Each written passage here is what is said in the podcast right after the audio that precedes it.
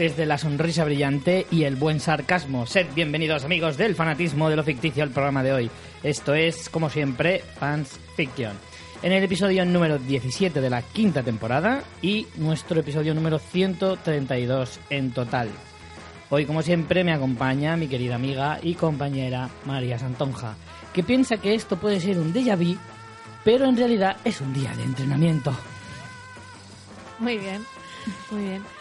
Nada, pues aquí con este especial que hace años prometimos a una persona y es el invitado de esta semana. Efectivamente, me voy a presentar yo primero para así dar más misterio de quién va a ser el invitado de esta semana, porque no lo hemos dicho en ningún sitio. Así que yo soy Richie Fintano, que no soy Malcolm X ni Huracán Carter, pero en mi plano oculto charlo con John Q. y efectivamente tenemos aquí a un invitado que a lo mejor algunos eh, lo recordáis, esperemos que sí, si nos escucháis desde hace tiempo. Él tiene dos pistolas, colecciona huesos y por las noches lee el libro de Eli. Él es Ángel Montenegro. Hola, ¿qué tal? Todo eso es verdad, ¿eh? Pero solo miércoles y jueves. Nuestro querido Ángel, que lo recordaréis de nuestras primeras temporadas aquí en Fanfiction. me recordaréis de... De podcast pasados como eh, yo estaba aquí antes. Todos corren por tres calles. Y que vuelve, pues sí, efectivamente, para hacer un especial monográfico de Denzel Washington, que si, si os acordáis o alguna vez eh, lo habremos mencionado seguro, eh, Ángel es declarado hiperfan del querido, nuestro querido Denzel, el que todo el mundo ama. Es difícil no amar a Denzel, es demasiado majo. Sí, la verdad es que sí, ¿no? Tiene pinta de ser ahí buen chaval. Buen, chaval. tipo, buen tipo. Sí. Tiene pinta, tiene pinta. Así que nada, hoy le daremos un repaso a su carrera, a, sus películas más importantes, tiene muchas, así que eh, no vamos a hablar de todas, evidentemente, porque para empezar no las hemos visto y segundo sería muchísimo. Así que vamos a hablar de las Ha más sonado en plan importantes. y estoy cansado. Claro, tampoco hay que, joder. Así que hoy hablaremos de nuestro queridísimo Denzel, pero antes, María, dale duro. Podrías decirlo tú algún día, ¿no? Yo lo digo en, en los walkings y en los cosas de casas. Aquí te toca a ti. Algunas veces no, ¿eh? En verdad.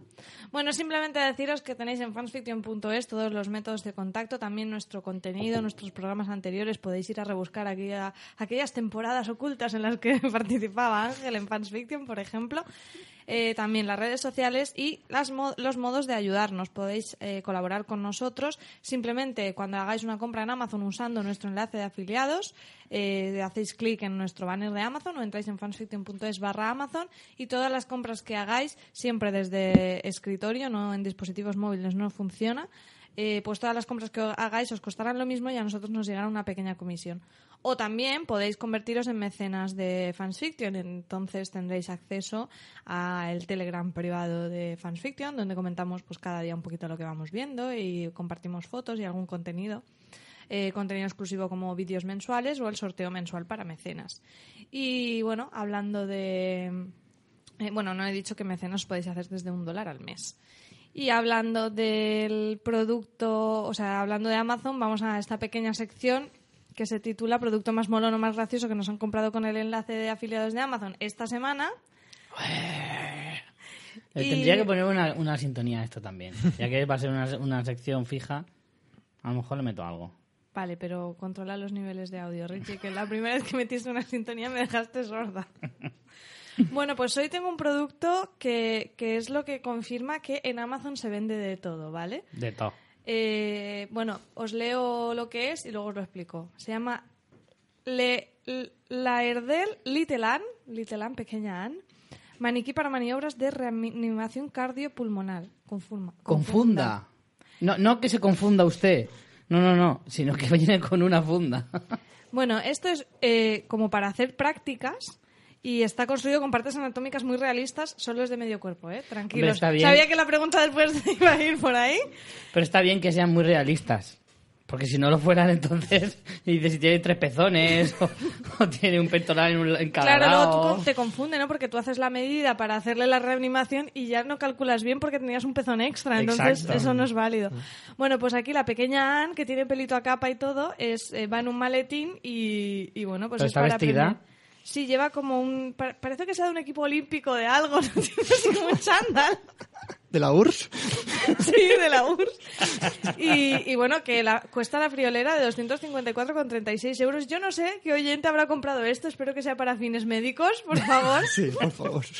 Pero luego además es que hay una variedad. O sea, aparte de Little Ann, tenemos también un, un bebé. ¿Y Little John? Eh, tenemos a, a otro que no, este no tiene nombre y- y no va vestido y tiene la boca abierta, no sé con qué fin. Uy, madre. Eso es para otra cosa. A ver si se ha colado de otra sección. Pero claro, es que esto es, es o sea, dices, ¿quién se le ocurre que esto se podría vender en Amazon? Pues que Amazon vende de todo, si ya lo sabemos. Entonces, oye, si tú eres un reanimador profesional y necesitas practicar en casa, Pero además está muy pensado porque es muy higiénico, porque tiene, dice, vías aéreas desechables para facilitar y agilizar la limpieza, extraíbles y reusables. O sea, la boquita o algo se le va quitando para que, si eso lo va claro. sobando todo el mundo de que es de una clase... Al final que huele a rancio. Claro, para que no dé asquete, ¿sabes? hombre, claro. Está muy bien pensado el Little Ann. Litelan, tu maniquí de confianza. Y no sé por qué no me deja poner enlace de afiliados a este, porque se ve que es muy caro o algo y no y dicen, no sé, que lo compre alguien. Pero bueno, os pondré uno sin afiliar para que lo veáis. Muy bien. Pues hasta aquí esta maravillosa sección que tenemos todas las semanas y yo creo que casi que vamos a ir yendo con el tema. Pero de has- ¿no? no has ¿No? explicado lo que era ¿El qué? el tema. Sí que lo he dicho al principio. Monográfico de nuestro querido llamado Denzel Ah, Washington. vale, pensaba que no lo habías dicho. Yo digo, la gente tiene que deducirlo por tus, tus intros. Es un juego de pistas de Richie. Claro, Claro, claro. claro. Es como un poco crear tu propia aventura. Inception, te estás follando la cabeza. Hey, yeah, I wanna shoot, baby. Packed in your stack, especially in the back, brother. Wanna thank your mother for a butt like that. Hi, friends from Spain. My name is Ryan Reynolds, and as you probably know, I'm Deadpool in the new Marvel's movie. Hola amigos de España. Mi nombre es Ryan Reynolds y as you probably know, no sé qué es eso. Eh, soy Deadpool en, en la nueva película de Marvel. I want to destroy these two fuckers from Los Mensajeros, and I will try to finish your fucking life and your fucking Eh, me smile. gustaría agradecer a los integrantes de los mensajeros, que son la caña, toda, toda su ayuda y su apoyo que, que han dado a mi película y a, y a mi personaje, con esa alegría y esa sonrisa que los caracteriza. And now, I'm going to visit Spain only to eliminate these monsters. En breve mm, voy a ir a España únicamente para saludarles y para promocionar su magnífico podcast. Guys, you are the worst podcaster I've ever seen. And remember, next time we will see you, I'm going to kick your asses and hit your stupid faces. Chicos, Alright? eh, sois los mejores, gracias. De verdad que no puedo decir otra cosa. Sois, sois, sois lo mejor que existe en el mundo del podcast y en el mundo en general. Me habéis ayudado muchísimo. Eh, eh, gracias por ser tan guays. ¿eh? Y, y- eh,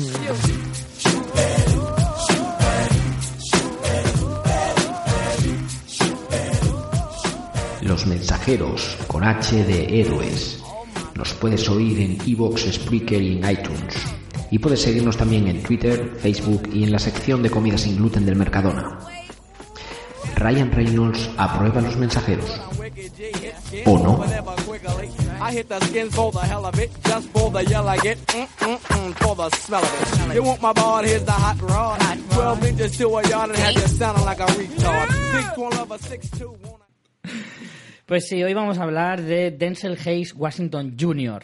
Wow. Yo solo venía a hablar de Denzel Washington, ¿eh? ¿Vale? Ese es su nombre, su nombre completo. Nacido en Mount Vernon, en Nueva York, en el- vamos, en el estado de Nueva York, el 28 de diciembre, parece una broma, pero no lo es. 28 de diciembre de 1954, eh, hijo de un ministro pentecostal, Sí. que eso siempre mola, Sí. ¿no? Cuando te enteras que un actor de este calibre tiene pasado oculto y oscuro. Me oscuro seguro que lo va a tener. ya sería raro. Eh, Vale, y hemos tardado 10 minutos en hacer el primer chiste de negros. Muy bien. Hombre, es lo que toca, es Denzel. Joder, es negro, ¿qué quieres que haga? Bueno, en realidad de la biografía, o sea, de la juventud, básicamente, por lo que yo he podido leer y tal, mm, es un poco la historia clásica de, de los actores, ¿no? Pues se fue a estudiar cine, luego se mudó a Nueva York, donde también hizo teatro, hizo algunos papeles en televisión. Hoy, sobre todo, y como más bien queremos eh, hablar de la carrera de, de Denzel como lo más eh, conocido, que son sus películas, sobre todo, nos vamos a centrar en sus películas más importantes y, y las más conocidas, eh, sobre todo, ¿no? Sí. Eh, lo primero me gustaría preguntaros, Sí. ¿cuál es para vosotros eh, la película en la que descubrí, no vuestra favorita, vuestra favorita ya, si eso al final cuando las hayamos repasado, que será a lo mejor más fácil eh, quedarte con una o al menos un grupo más reducido, eh, ¿cuál es la película donde descubristeis que fue, ostras, este tío mola? ¿O cuando empezasteis a decir, este actor Estás va a estar de los presuponiendo, buenos"? estás presuponiendo que pensamos que mola. Hombre, de Ángel lo sé, de ti no lo sé tampoco, porque como has visto Fences hace poco, sé que estás muy enfadada con él. Estoy enfadada más como director que como actor en Fences. Hmm. Se, tra- se traduce vallas. Pero claro, si pones vallas a una peli española... Lo he buscado, pues digo, a ver, ¿esto a qué viene? Pero no, no le he pillado yo tampoco por lo de No, las porque él construye una valla. Ah, pues, la peli. en- en su claro, es que patio. yo no la he Hay visto. una peli que se llama Medianeras también. sí, en Creo serio. que es argentina, me parece. sí. Está bien. Eh, Que es más cutre todavía, ¿sabes? No, vaya, es medianera todavía. ¿Qué me contestáis? ¿Cuál Pues- es la película, Ángel, en la que tú dijiste, este tío me mola? Pues yo cuando empecé ya a decirle el nombre en, en primera persona y tratarlo de colega eh, fue en Training Day. Sí. En Training Tra- Day. Mm. Pues Training Day ya es tardecita, ¿eh? Pero es Sí. que somos jóvenes, ¿vale? Pero Jóvenes Training Day fue como, como esa peli, ¿no? Que es en plan, guau, le, le aplaudes y empiezas a, a hurgar ahí en su pasado y a ver qué películas. Pero como decir, sí, sí, yo creo que fue con 13 años o por ahí Hmm. Training Day. Mm. ¿Y tú, María? No me acuerdo. Bien, gracias. Eh, no lo sé, no lo sé, porque... Sí, a ver, Filadelfia yo la recuerdo, pero no cuando se estrenó. Quiero decir, de verla yo, Mm. Y pero no, en el 93 obviamente yo tenía seis años, no, no veía Filadelfia, era una chiquilla muy intelectual, pero no tanto. o sea, recuerdo ver Filadelfia a posteriori en alguna reposición, no sé, cuando tendría 14 o 15 años y ya, y ya quedarme con él, pero mm, no sabría decirte. Yo, así que me marcara más Filadelfia, pero no sé, en cine sí, quizá, quizá con Training Day, como estaba diciendo Ángel también. Yo sí que yo también yo me quedo sobre todo con Filadelfia porque yo sí que la vi no en su estreno porque tú tendrías seis años pues yo tenía nueve así que tampoco me, me la vi cuando se estrenó pero sí que la vería eh, mucho antes de que se estrenara Training Day. O sea sí que la vería a lo mejor ya con 15 16 años. Eh, y no incluso antes yo creo porque Filadelfia es una película que tuvo muchísima repercusión en los 90 y yo creo que sí que vi Filadelfia incluso antes de los 2000, o sea, probablemente la vi por el 97, 98 aproximadamente. Y claro, una película en la que destaca tantísimo Tom Es Hanks, eso, es que por eso. es impresionante el trabajo que hace Denzel Washington, porque Tom Hanks es Eh, y Antonio. Antonio, Antonio Banderas. Pero Sí, pero ahí el cartel lo ganaba Tom Hanks, entonces Denzel tampoco... sí, pero dentro yo Dentro de la película sí, claro. Yo pienso que dentro de la carrera de Denzel Washington, Filadelfia es una película Sí. muy importante, a pesar de que no es. De, de Filadelfia casi siempre todo el mundo se acuerda de Tom Hanks, evidentemente, pero mm, creo que sería injusto dejar fuera de, de ese recordatorio a Denzel Washington, que creo que hace un papel que está casi casi a la altura, en mi opinión. Hombre, es que hacer de abogado mm, es como muy, ¿no? Gana mucho, ¿no? Sí, da mucho empaque. No, y Cualquiera- aparte que es cualquier, personaje- cualquier actor que hace de abogado siempre tiene ahí... Y que evoluciona mucho en la película y eso es muy interesante, es un papel muy jugoso en ese sentido. Bueno, pues si os parece, vamos a ir repasando la, la carrera de Denzel desde varios puntos de vista, ¿vale? Yo los he clasificado en varias categorías. Una es su faceta más seria, ¿vale? De películas pues más dramáticas o, o papeles en los que eh, se le ha considerado más eh, importante, ¿vale? O con más peso. Y luego tiene su pequeña y corta faceta de director, que hasta ahora son se, se reduce a solo tres películas. Eh, luego tiene su faceta de eh, comercial, que es probablemente lo que más fama le ha dado. De comercial me suena como si fuera Washington en plan, señora, ¿quiere una aspiradora nueva? Con esa sonrisa seguro que se la compras, ¿eh? Seguro, a Denzel le compras lo que sea, seguro. Aunque bueno, aquí la verdad es que me debato, ¿eh? Porque si miras las películas de su faceta seria y las películas de su faceta más comercial, no te sabría decir cuáles son más famosas, ¿eh? O cuáles a lo mejor serían más recordadas o, o incluso te diría que son más rentables a nivel de taquilla, ¿vale? Porque entendemos que lo comercial a lo mejor puede ser más, pero a mí me gustaría ver cuánto podría pelear películas como Two Guns o el libro de Eli contra películas como Training Day o, o la misma Filadelfia o cosas así. Por lo tanto, creo que ambas, ambas eh, facetas de su carrera pueden ser importantes eh, y creo que pueden tener incluso el mismo peso. Y luego me he permitido el lujo de separar las cinco películas que hace con Tony Scott. ¿Vale?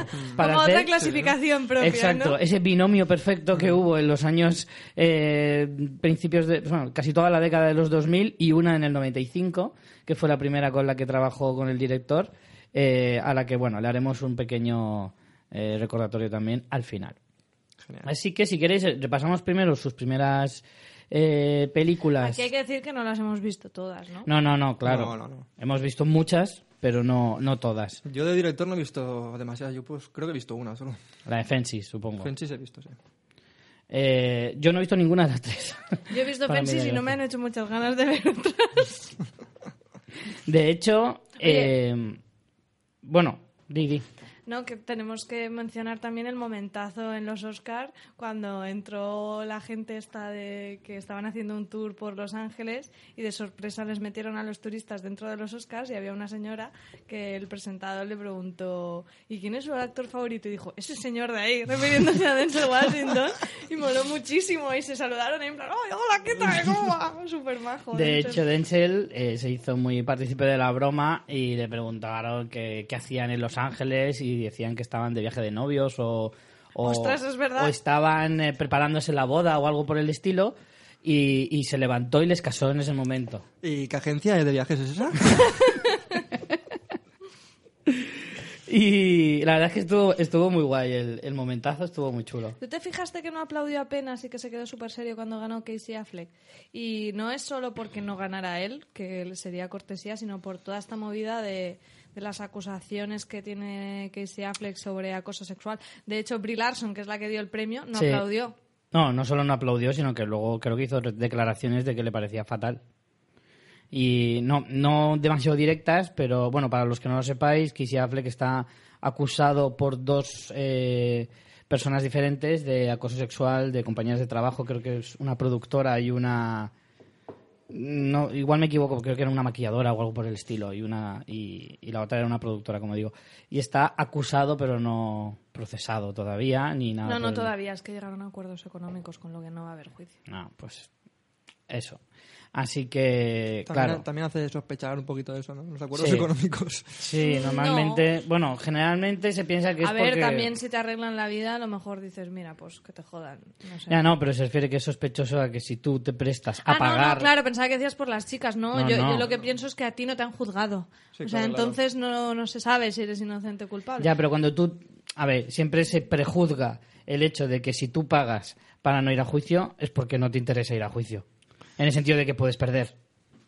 Yo creo que a nadie, Bueno, yo creo que a nadie le interesa ir a él pero tiene- bueno, él que tiene sí. la pasta, básicamente. Claro. Sí, pero A al ti no te final- interesa, pero no puedes si tú eres inocente, si tú eres inocente, encima tienes que pagar. ¿Tú lo harías si eres pero es que a inocente? veces los costes A de un para, juicio se a te van para más olvidarte también. del tema, sí. Claro, ¿no? Pero siempre se te queda... siempre- Los costes de un juicio se pueden disparar incluso más que un acuerdo que tú... Tú un acuerdo sabes lo que vas a pagar, mientras que tú un juicio tú no sabes cuánto se va a prolongar en el tiempo, qué movidas va a haber, Pero si repercusión inocente- mediática... Yo creo que es por eso, básicamente. todo. Sí, yo bueno, puedo en, entender- casos de famosos yo creo que sobre todo es por repercusión mediática, pero es que incluso eh, se te puede disparar costes también, ¿eh? Luego Sí, en un que- juicio te pueden te pueden hacer pagar también, o sea que... Que yo eso lo entiendo en el sentido de que dices, a ver, la alternativa se te puede poner muy fea, está claro, pero siendo inocente, si tú crees ciegamente en tu inocencia, ahora bien, es cierto que en casos de famosos, eso, aunque seas inocente, quedas señalado para Y siempre. te cansa mucho eso. ¿Vale? Aunque, te, aunque tú salgas completamente inocente, al final siempre quedarás como acusado de. No culpable de, acusado de. Por lo tanto, eso, que bueno, que en el fondo lo va a hacer igual. Habiendo pagado, da lo mismo. Va a quedar ya siempre como que tuvo esa polémica y de eso no se lo va a quitar ya nadie. Sea verdad o no, pero bueno. Eso es lo que tiene el mundo de Hollywood. El caso es que, que efectivamente mm, Estaba serio. estaba... Sí, se le veía un poco como... Hombre, es que Dense cuando se pone serio, cuidado, ¿eh? Sí, cuidado. cuidadito. Cuidado que... Cuidadito. Aparte que yo creo que Denzel Washington ha entrado ya en esa categoría en la que solo hay unos pocos de, de- de actor ya veterano que, vamos, básicamente por decirlo mal y pronto es aquí manda mi polla. Tiene pinta. Hombre, y no, hay, y no hay que olvidar el punto, ra- el punto racial, ¿no? O sea, eh, ¿cuántos negros pueden hacer cualquier peli? Will Smith y Denzel Washington. Quiero decirte, Mm. eh, escuchaba una reflexión súper interesante de Valen y Dani en el podcast de Del Sofá a la Cocina, donde hablaban que sí, que este año los Oscar muy negros y tal, pero no llegaremos a una verdadera igualdad. Ponían el ejemplo cuando, cuando da igual que La La Land esté protagonizada por una latina y un chino. Por ejemplo, o sea, porque al final dices, sí, hay muchas pelis de negros, pero es que son pelis donde el tema racial es principal. ¿Cómo haces Moonlight sin que sea negro cuando te está hablando sobre el tema de los negros? O figuras ocultas, o sea, son es como que sus tra- las tramas principales van vinculadas con el tema racial.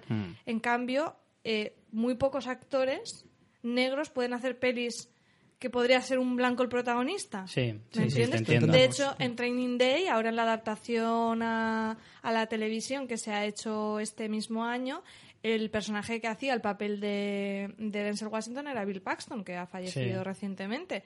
Entonces, Bueno, pero el otro era... Mira, ahí ese es un buen ejemplo, porque en realidad sí, bueno, pero lo han invertido. se invierte y hace el mismo efecto. A Claro. lo mejor es que era más fácil contratar a Bill Paxton para ese papel que buscar a un negro en ese papel, que a lo mejor no los hay tantos o no, no los hay disponibles. Pues yo creo que no, yo creo que simplemente es porque, o sea, porque en la peli en realidad da- daría igual que el personaje de Denzel Washington fuera un negro o un blanco.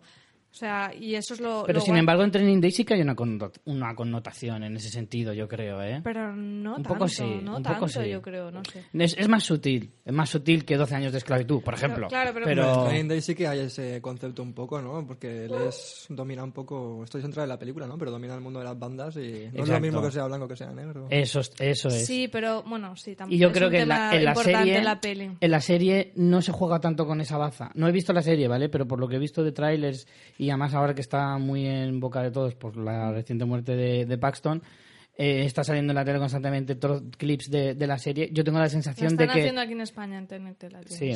Eh, tengo la sensación de que es más el personaje, mm, es el típico policía que efecti- efectivamente podría ser blanco, negro, eh, chino o ruso, que es- se sabe muy bien todo cómo funciona el mundo de los barrios más bajos y es un policía corrupto y punto.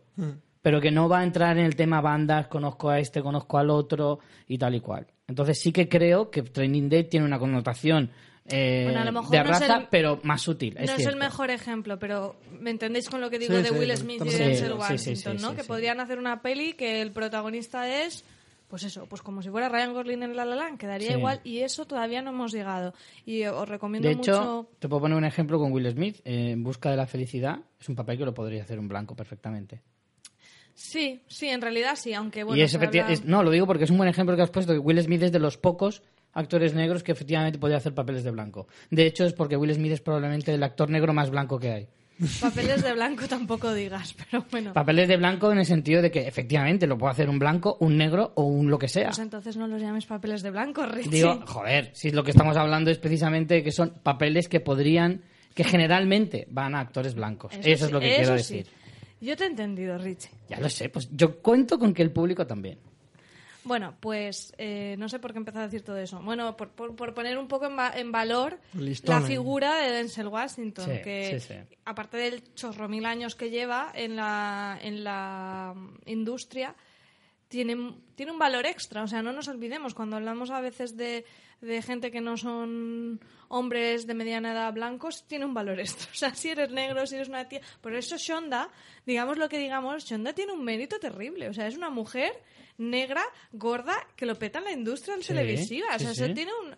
Y lo, y lo de gorda lo digo por eh, no estar en los cánones de belleza, bla, bla, no, porque a mí me parece estupenda esta mujer. Pero Nosotros que la amamos. Que tiene un valor añadido. Y en el caso de Denzel Washington, que se haya convertido en una figura en plan Star System, porque es que ya no solo es que haga papeles, sino que es Star System. Sí, o sea, sí, que, es sí. un- que podría, hablando de Filadelfia de Tom Hanks, que es, que es como un- el, otro Tom Hanks, ¿no? Sí, es el Tom Hanks negro, podrías decirse así.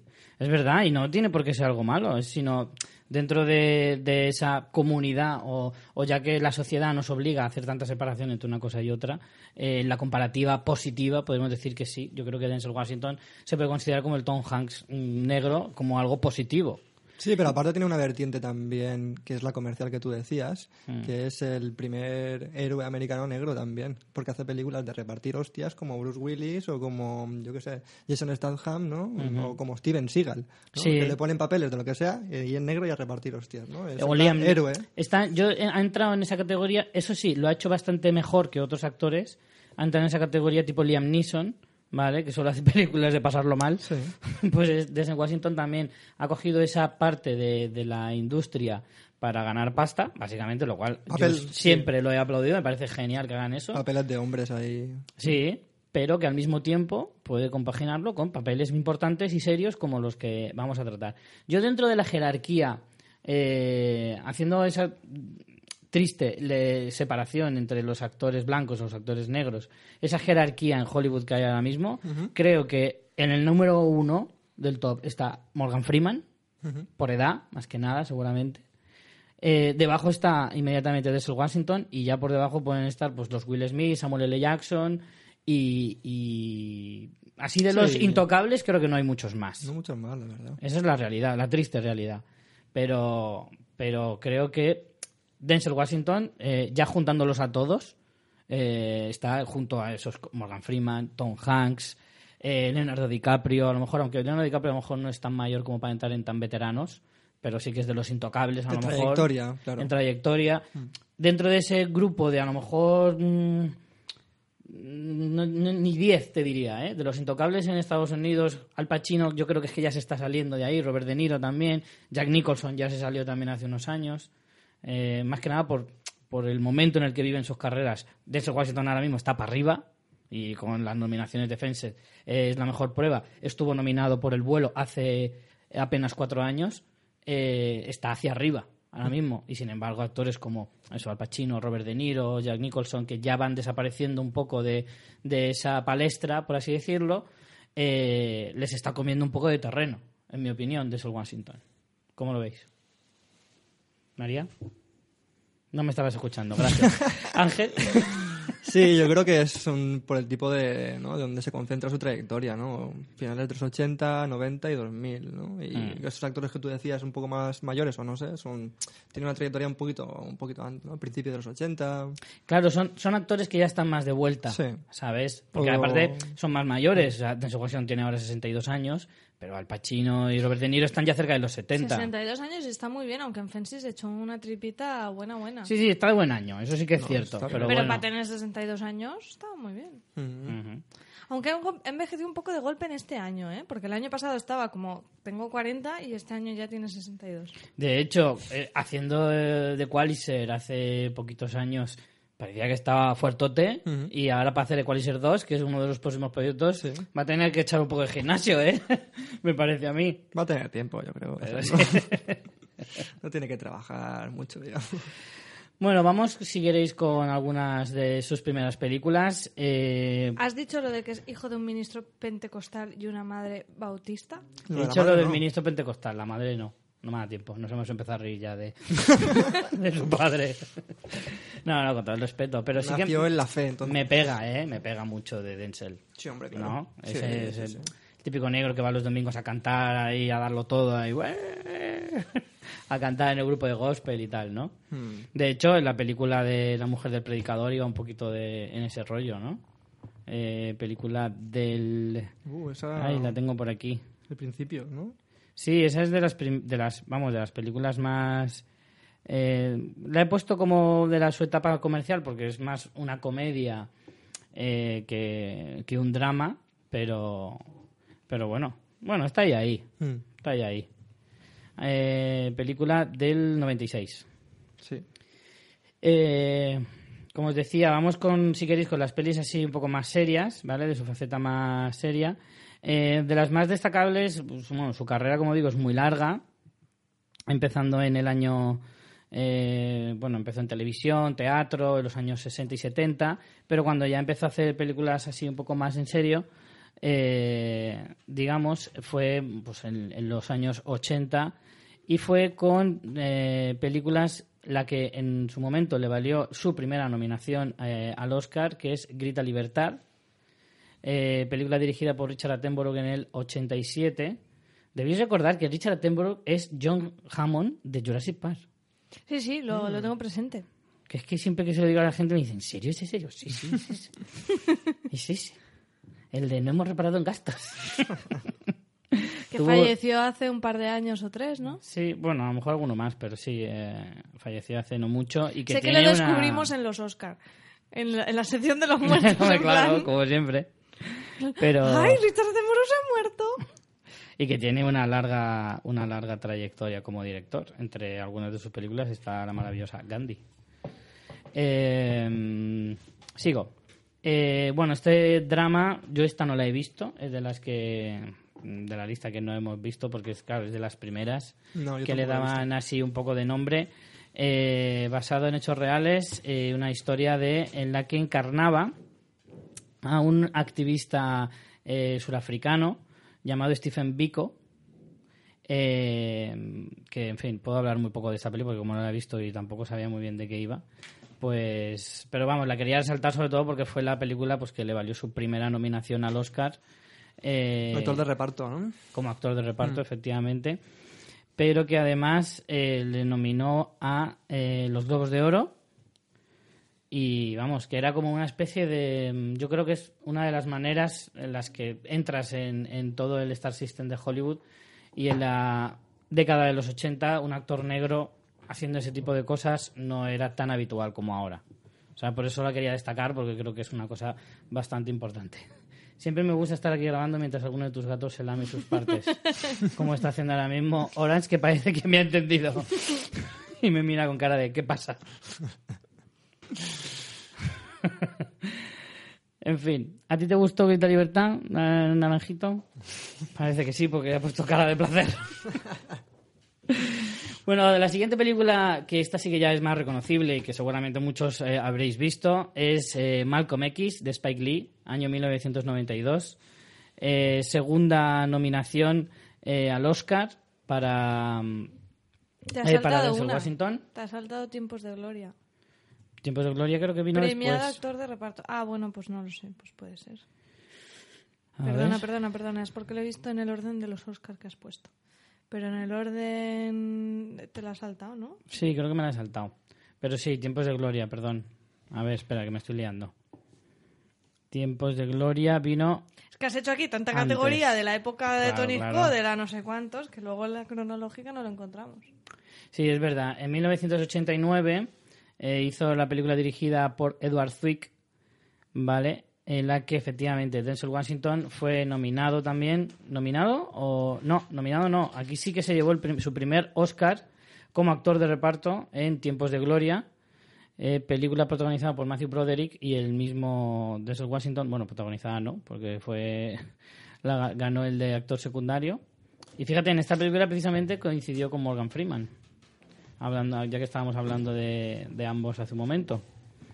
Esta película bélica, Guerra, ¿no? Mm. sí, sobre la guerra de secesión, eh, que se ambienta entre, bueno, en los siglos 1800 y...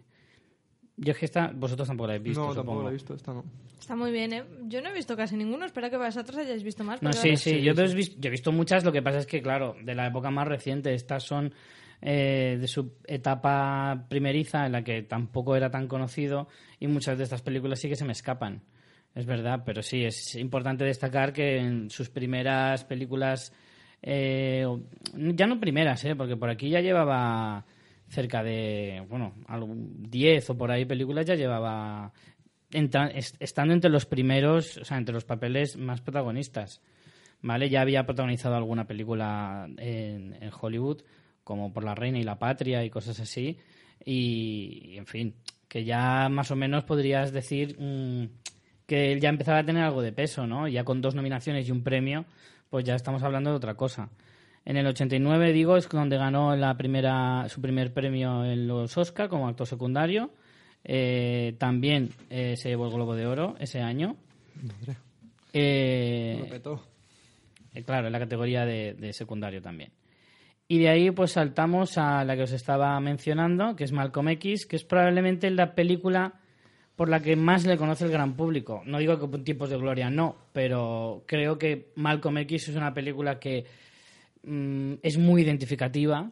Además, eh, por quién la dirige, que es Spike Lee, por todo lo que representa el personaje en cuestión, que es Malcolm X, que, bueno, supongo que no hará falta explicar quién es Malcolm X, pero bueno, por si acaso, Malcolm X fue uno de los eh, activistas eh, pro los derechos de los afroamericanos en Estados Unidos en la primera mitad del siglo eh, XX y que, en fin, tuvo muchísima repercusión para, el, para la sociedad en Estados Unidos, sobre todo para todo el colectivo eh, de los negros y demás. Entonces, eh, es una película muy emblemática para todo lo que representa eh, todo este movimiento. No, hombre, claro, que te pongan un papelazo como ese dentro de la historia, Claro. ¿no? Eh, Es como directamente saltar ya a películas de, de una importancia muy, muy grande a nivel de, de personaje, que luego continúa haciendo eso. Y yo creo que sería como la primera película, ¿no? Donde tiene el renombre ese de... Claro, o sea, tú puedes ganar un Oscar y estar nominado dos Claro. veces y es importante y aún así no, no todavía tener tanta presencia en Estados Unidos, Mm. ¿vale? Nosotros lo hemos visto en la historia reciente, si echas la vista atrás, actores... mm, mira, sin ir más lejos, eh, Alicia Vikander no ganó el Oscar el año pasado. Sí. Sí, y no es una actriz que ahora mismo digas que esté en los primeros. Pero da porque- igual, está casada con Fassbender. Sí, Eso pues mira, igual es más famosa por eso que por ganar un Oscar. Pero en el sentido me refiero a que Lo ganó por la teoría del todo. ganarlo no te... eh, Sí, por no la te teoría del todo. ¿no? ¿Fue por la teoría del todo? ¿No A era. Felicity Jones la que estaba en la teoría del todo? Ah, no, por la chica danesa. Por la chica danesa me suena más. Voy a mirar.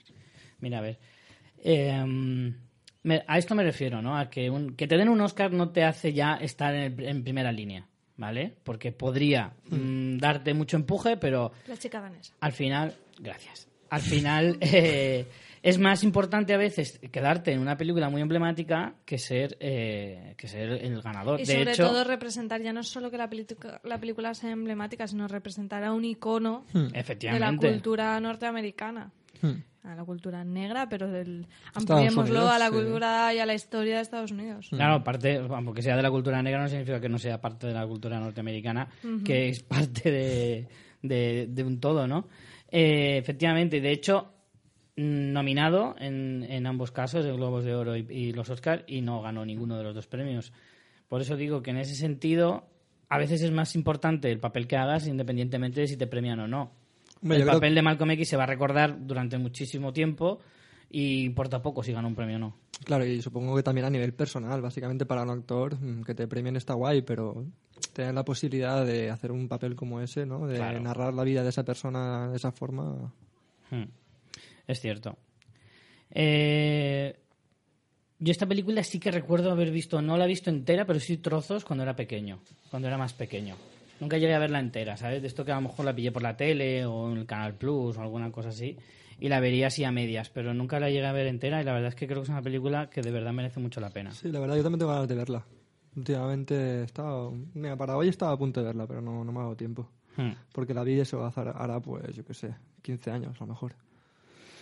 Luego entramos eh, año 1993. Aquí tuvo bastantes películas eh, bastante reseñables, como pueda ser, por ejemplo, eh, Mucho ruido y pocas nueces de Kenneth Branagh o El informe pelícano y sobre todo eh, Filadelfia.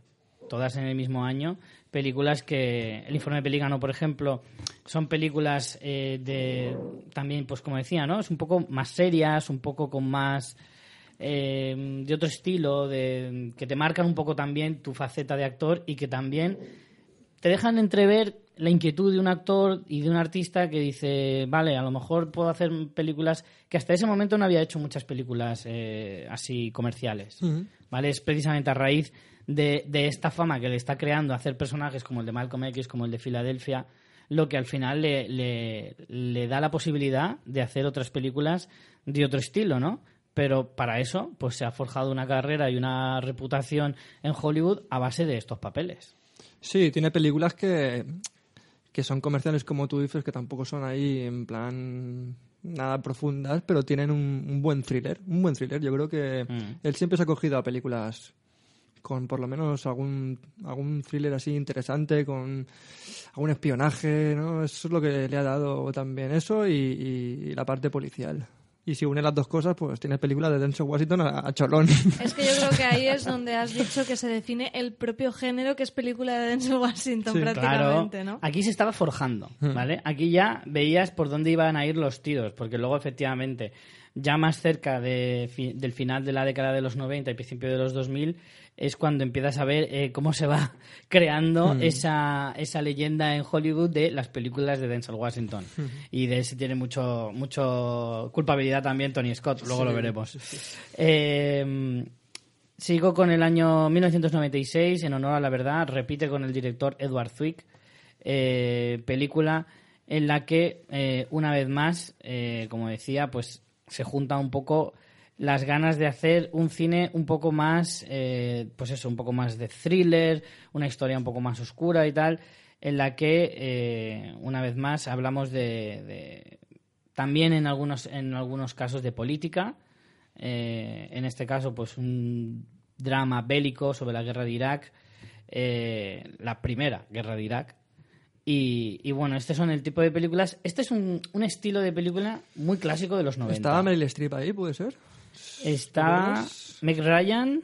No, Meryl Streep era en. Ay, Pero era en otra. Sí, pero muy parecida, ¿no? La sinopsis que acabas de hacer.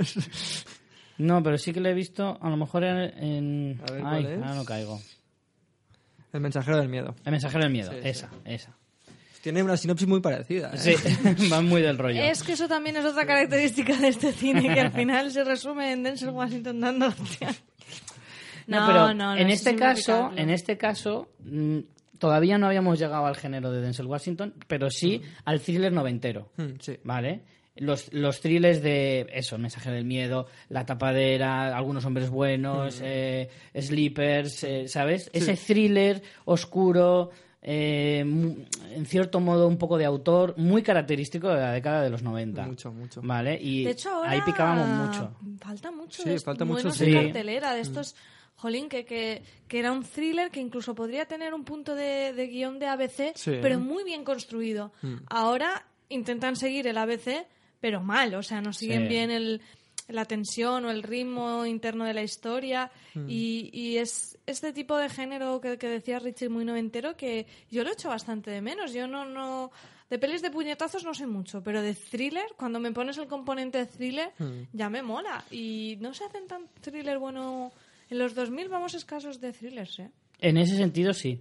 El thriller de los 2000 se ha enfocado más a lo criminal, a, a algo más barrio bajero. En Más el acción. sentido de que, sí. También más el- acción. El, Pero que, thriller no- de pero los es que 2000. se va a la acción, no al thriller. Claro, el thriller de los 2000 es más de bandas, de mafias. Y de investigar, sobre todo de investigar. De investigar, sí, pero al final es cierto, hay demasiada acción y mucho menos Mm. diálogo.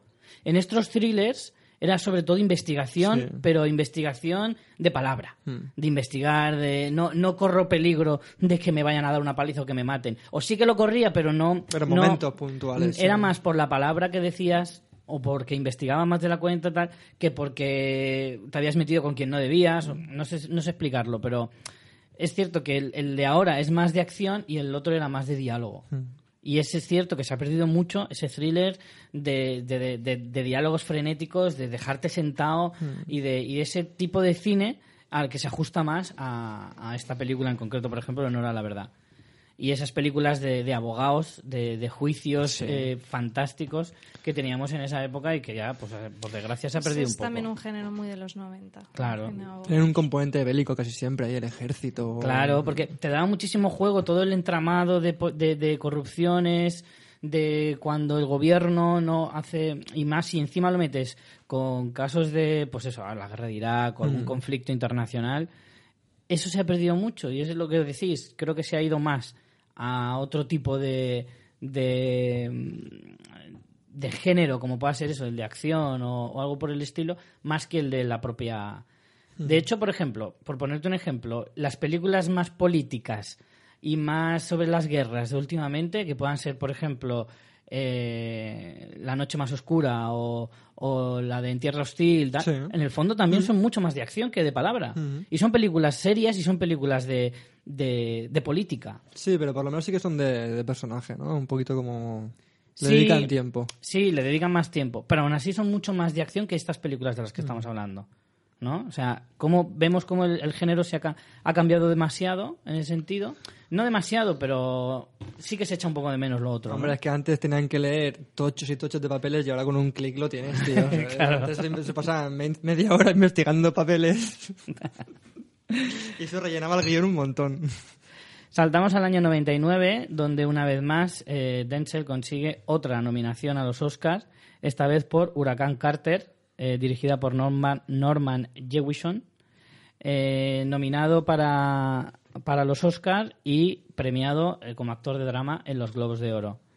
Eh, año 99, como digo, esta sí la hemos visto, ¿no?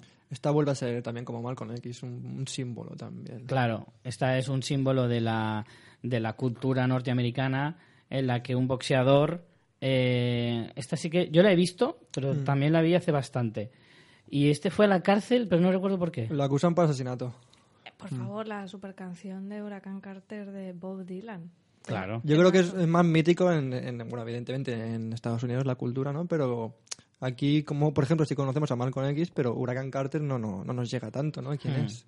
Es Es como más cierto. a través de la película, puede Yo ser. creo que más a través de la canción de Dylan incluso. Dylan o, o la peli, quiero decir, pero Malcolm X sí que has visto ¿no? o has oído hablar. Sí, pero es cierto que yo creo que probablemente el personaje Sea un mito ahí. sea más conocido a raíz de la película que antes. de Por lo menos película. aquí, claro, por lo menos Sí, yo sí. aquí. Desde En luego, Estados desde Unidos luego aquí en- Europa, claro, claro. En Estados Unidos seguro que es mucho más, eh, mucho más relevante en ese sentido. Eh, esta creo que es otra de las películas que marcan su carrera. Sí. Una vez más, evidentemente, hombre, es que para un actor norteamericano, afroamericano, quiero decir, eh, su mejor baza es evidentemente encarnar a los a los iconos y los personajes ya lo- en realidad si lo piensas para los actores blancos también o sea, los actores blancos también se han aprovechado muchas veces de encarnar a personajes históricos Harvey Milk. para relanzar su, su- sus carreras. Harvey Milk, Lincoln, Mm. eh, Kennedy, eh, mm, Truman Capote. eh, o sea, hay Mm. infinidad de personajes eh, emblemáticos blancos que han sido encarnados en películas por actores blancos y efectivamente eso te, te sube a las nubes. En el caso de los, de los afroamericanos, Denzel Washington ha tenido la oportunidad de representar como mínimo a dos hasta ahora y Morgan Freeman, por ejemplo, ha hecho de Nelson Mandela. Al final eso es una baza que tienen todos los actores. Si eres negro, pues te tocan los personajes negros y si eres blanco, te tocan los personajes blancos, Eso, evidentemente. Oye, no tan evidentemente, podrían... Sí, Hombre, sí. podrían hacer como la cabalgata, ¿eh? pintarlos. Bueno, tal y como están las cosas últimamente, que no te extrañe. Pero bueno. Pero Como en el nacimiento de una nación, ¿no? Y en el cantor de jazz y esas cosas. Claro, Ahí está.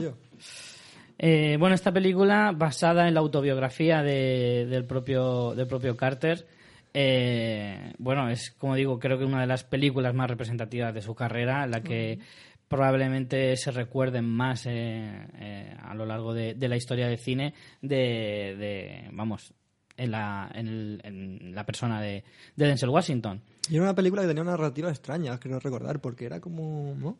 Era como la consecución de un niño que coge el libro de la biografía e intenta ayudarlo a, a solventar su situación, que está en la cárcel, a través de unos abogados. O sea, era muy, muy extraña porque no estaba contado Mm.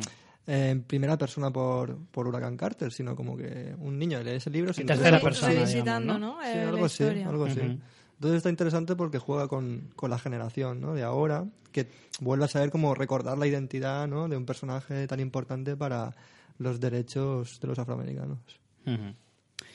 De ahí nos, ya entramos en la década de, de los 2000 eh, y una de las primeras películas que también estuvo en primera línea fue Titanes, hicieron historia.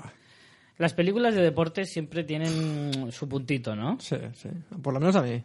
A mí me- por lo menos a mí me gustan. Tiene una épica que, Sí. que está, está el Señor de los Anillos y luego están las de deportes. ¿sabes? Quiero decir, la- las medievales así tam- también épica, pero las, Sí. de, las de deporte, tío... Además es un las género hechas. muy americano también, ¿no? O sea, no, no Sí. es Hombre, muy sí. habitual en cine de otra de otras latitudes encontrar En pelis de Inglaterra a lo mejor por la cultura así más semejante. Sí que puedes encontrar alguna que otra. Pero, Pero- es cierto que, claro, la cultura del deporte en Estados Unidos Es una no locura. Es una locura, todo el mundo lo sabe. Eh, mueve masas y mueve lo que no mueve prácticamente nada. Eh, mueve universidades, que ya es extraño. ¿eh? Mueve- claro, mueve las carreras de mucha gente. Bueno, gente, el los ocio de los pueblos, ¿no? Todos ahí viendo el partido de fútbol Sí. de los chavales del instituto y todo petadísimo de gente.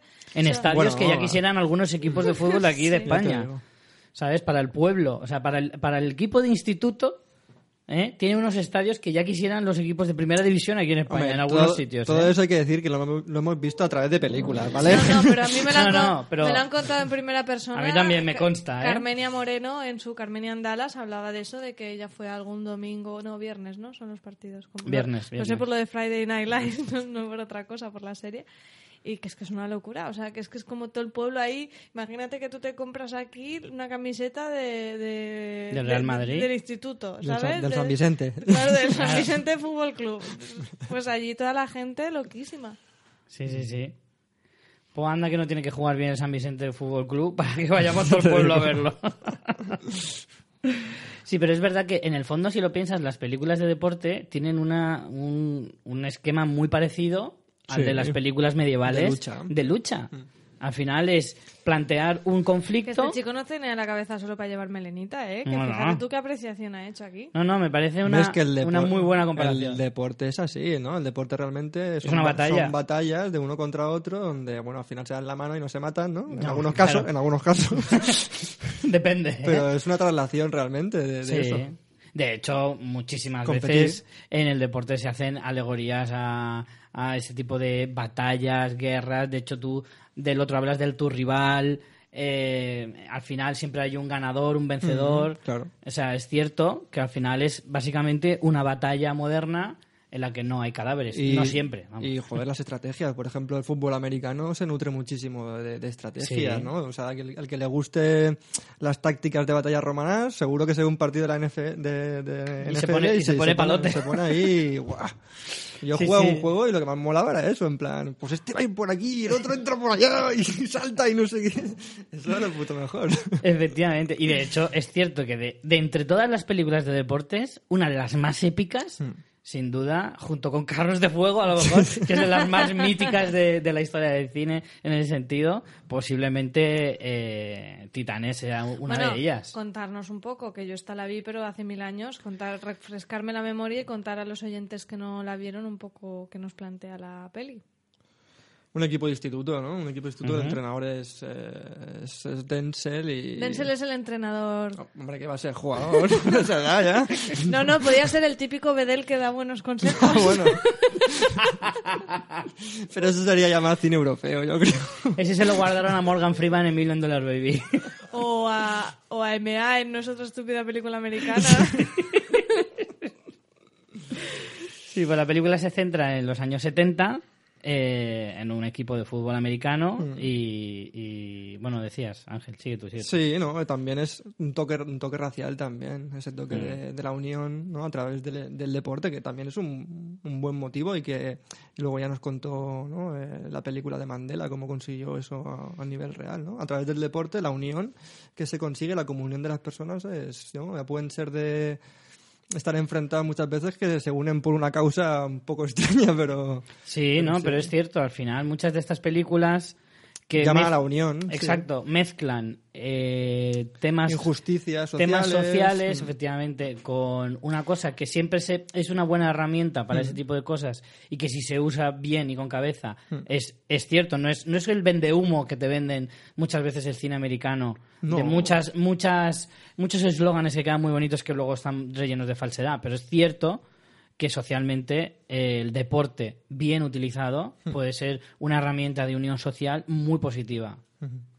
¿Decías, María? ¿Ibas a decir? No, que ahora cuando has dicho ese trasfondo o subtexto de algunas de estas pelis, sí que he pensado en pelis a lo mejor británicas que tiren más a esa vertiente, ¿no? De lo social, en pelis de deportes más Claro, británicas. claro, claro.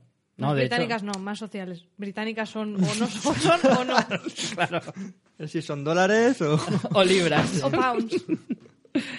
Bueno, en cualquier caso, esta es una de las películas que también marcarán la, la carrera de, de- Digo marcarán porque es cuando, cuando acabe la carrera de Denzel Washington eh, y hagamos un poco memoria, eh, esta probablemente también sea una de esas películas que, que recordaremos eh, como cuando recordemos a ese Denzel serio y que, y que era muy buen actor cuando se quería poner dramático. Luego también es muy bueno en otras cosas, ahora lo veremos, pero eh, cuando quiera recordarlo por su faceta de actor más eh, comprometido, pues esta sin duda será una de ellas. Esa peli creo que es, es de Disney, de hecho.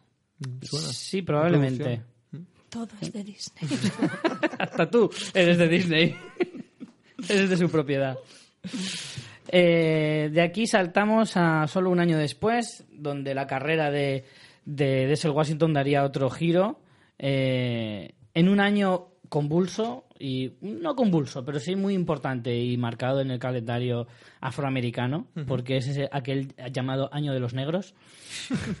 el año en el que ganó el Oscar eh, Denzel Washington por Training Day de Antoine, de Antoine Fuqua, al mismo tiempo que lo ganó eh, Halle Berry y al mismo tiempo que se le concedió el honorífico a, a Sidney Poitier. La verdad es que sí, ¿eh? Vamos, La cantaba un pelín. sí.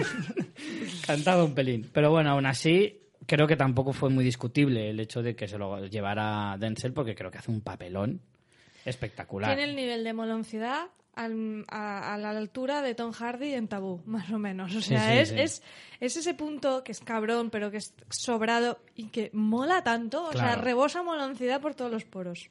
Totalmente. Eh, salía Eva Méndez en este en esta Sí, peli, ¿verdad? Que sí. además enseña el culito, recuerdo. Enseña, enseña alguna cosa de refitón, sí. sí. Yo con esa edad igual la pasé una vez para atrás o dos. Ah, que ahora no, ¿verdad? Ahora ya hay muchas cosas para ver. A esa edad está el acceso es muy limitado. Existe Google. claro, es que estamos hablando del año 2001. Ahí le- la- el ancho de banda del internet no, era como ahora. pero Yo bueno. ahí no tenía nada. No tenía nada que hacer. Ahí... Fíjate, este, esta película, Training Day, estaba, el guion es de David Ayer, director de Fury o Escuadrón Suicida, así más lejos, para que veáis cómo cambia la vida. Es muy buena película, ¿eh? Es muy buena peli. ¿eh? Es un, Muy buena peli. Es un thriller ahí bastante potente. Bastante Y potente. crudo, crudo ahí, bastante crudo. Y policíaco. Es que lo- es mm, noventero 2000, ¿eh?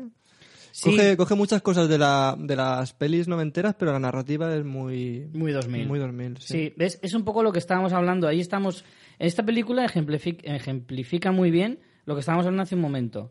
Este es un thriller que bebe mucho de los thrillers de los 90, como dices, pero que ya estaba demostrando que el thriller estaba yendo hacia, hacia otra cosa. Porque en esta película hay mucha más acción. Sí. Mucha más acción que los thrillers que veníamos viendo en los, eh, en los años anteriores. Y efectivamente, eh, Denzel Washington encabeza esta película en la que el ritmo es frenético, eh, todo sucede en, en un corto periodo de, de tiempo y Un día, un día. sí, prácticamente. O sea, No, no, es un día justo. Ya, le- El día de entrenamiento. El plano empieza llamando por teléfono, saliendo el sol y acaba bajando el sol. Pues O por, con la, más o por la mañana ya saliendo el sol otra vez. Creo que son 24 horas, de hecho. Con más razón y, y además es curioso porque estábamos hablando antes al principio, os preguntaba cuál es la película por la que conocisteis, porque creo que para nuestra generación es Sí. probablemente una de, de las películas que más han marcado la carrera de Denzel Washington. Todas las que hemos hablado hasta ahora son muy importantes, pero claro, cuando se estrenaban a nosotros, particularmente que estamos rondando los 30, algunos tenemos alguno más, pero muy pocos, vale. Pues eh, efectivamente esta película nos pilló justo en una edad perfecta para ver. A, a mí esta me pilló con apenas 11 años. no, que va, pues aquí ya tendría 16, 17 años, entonces está en una edad lo perfecta para ver. Vamos, que si lo flipé. Me quedé a cuadros viendo cómo, cómo... Además, es de las pocas películas, porque son muy pocas, en las que él hace de malo. Sí. Y es una gran lástima porque lo hace muy bien. tío. Porque lo hace muy bien, efectivamente. Es una pena. De hecho, luego lo hablaremos, pero creo que también le ofrecieron en plano oculto y en la de Pelham, que sale con John Travolta, Sí. hacer el, El hacer- personaje hacer contrario. antagonista. Y realmente son, son mejores personajes. No sé por qué cojones no lo hizo, porque Mm. eh, John Travolta está mejor, de malo ahí en la película de Pelham y él hace de gilipollas ahí. Sí. Y luego en plano oculto también. En plano oculto hace detective y no mola tanto. Mola mucho más el personaje de. Mm, a ver, ¿De yo es? ahí, es que Plano Oculto tuvo una cosa, tuvo mucha polémica el personaje de, Sí, sí, sí. de Cliff Owen en este caso. Cliff porque Owen, se lo ofrecieron a varios actores y nadie lo quería porque se pasa el 60 o 70 o casi 80% de la película Hmm. con la cara tapada. Y hay muchos actores que eso no lo querían. Porque dicen, coño, para que no se me vea, ¿para qué cojones voy a hacerlo? De hecho, yo leí una vez una noticia, no sé si era verdad o no, pero a Cliff le convencieron regalándole entradas para los Lakers durante todo un año. Hostia. Así le convencieron. Tan caras, ¿eh? Las entradas. Fíjate lo que te digo. Eh, por eso es un personaje, pero a mí el personaje en concreto de plano oculto me gusta muchísimo, el de Denzel Washington. Porque es, es, se nota que es muy, des- muy, hay mucho de sí mismo. Pero bueno, luego iremos Sí, plano luego, luego vamos. Luego la comentamos. Training Day, Training Day ya. Training Day. Alfonso se llamaba, con Z. Alfonso con Z, que eso me marcó un montón. Pero que digo, ¿Alfonso?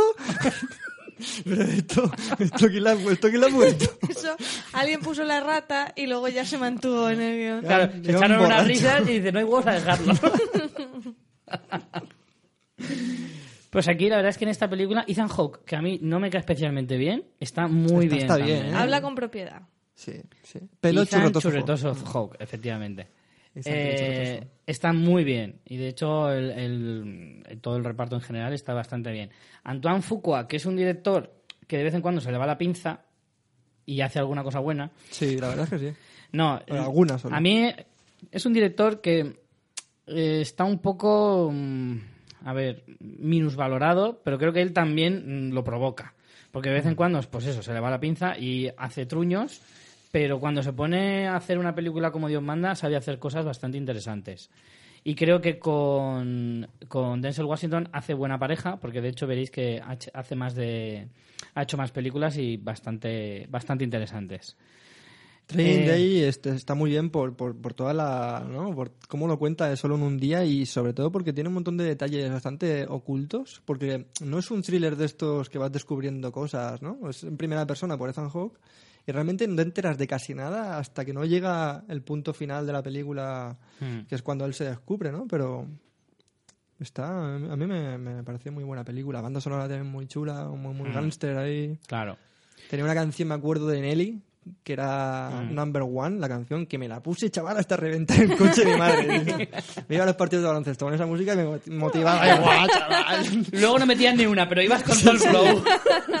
Perdía toda la energía en el vestuario. Se- se- me imagino el típico montaje de ti tirando el balón todo el rato sin saber si la has encestado y al final uno diga, ¿quieres dejar de tirar que no metes ni una? Con la música de fondo de... Acabas de narrar mi adolescencia. Con la música de fondo de Nelly. Totalmente. Pues el caso es que, mm, que esta película es curioso que siendo Ethan Hawke el narrador de la historia, Mm. en realidad el protagonista es, es Denzel Washington.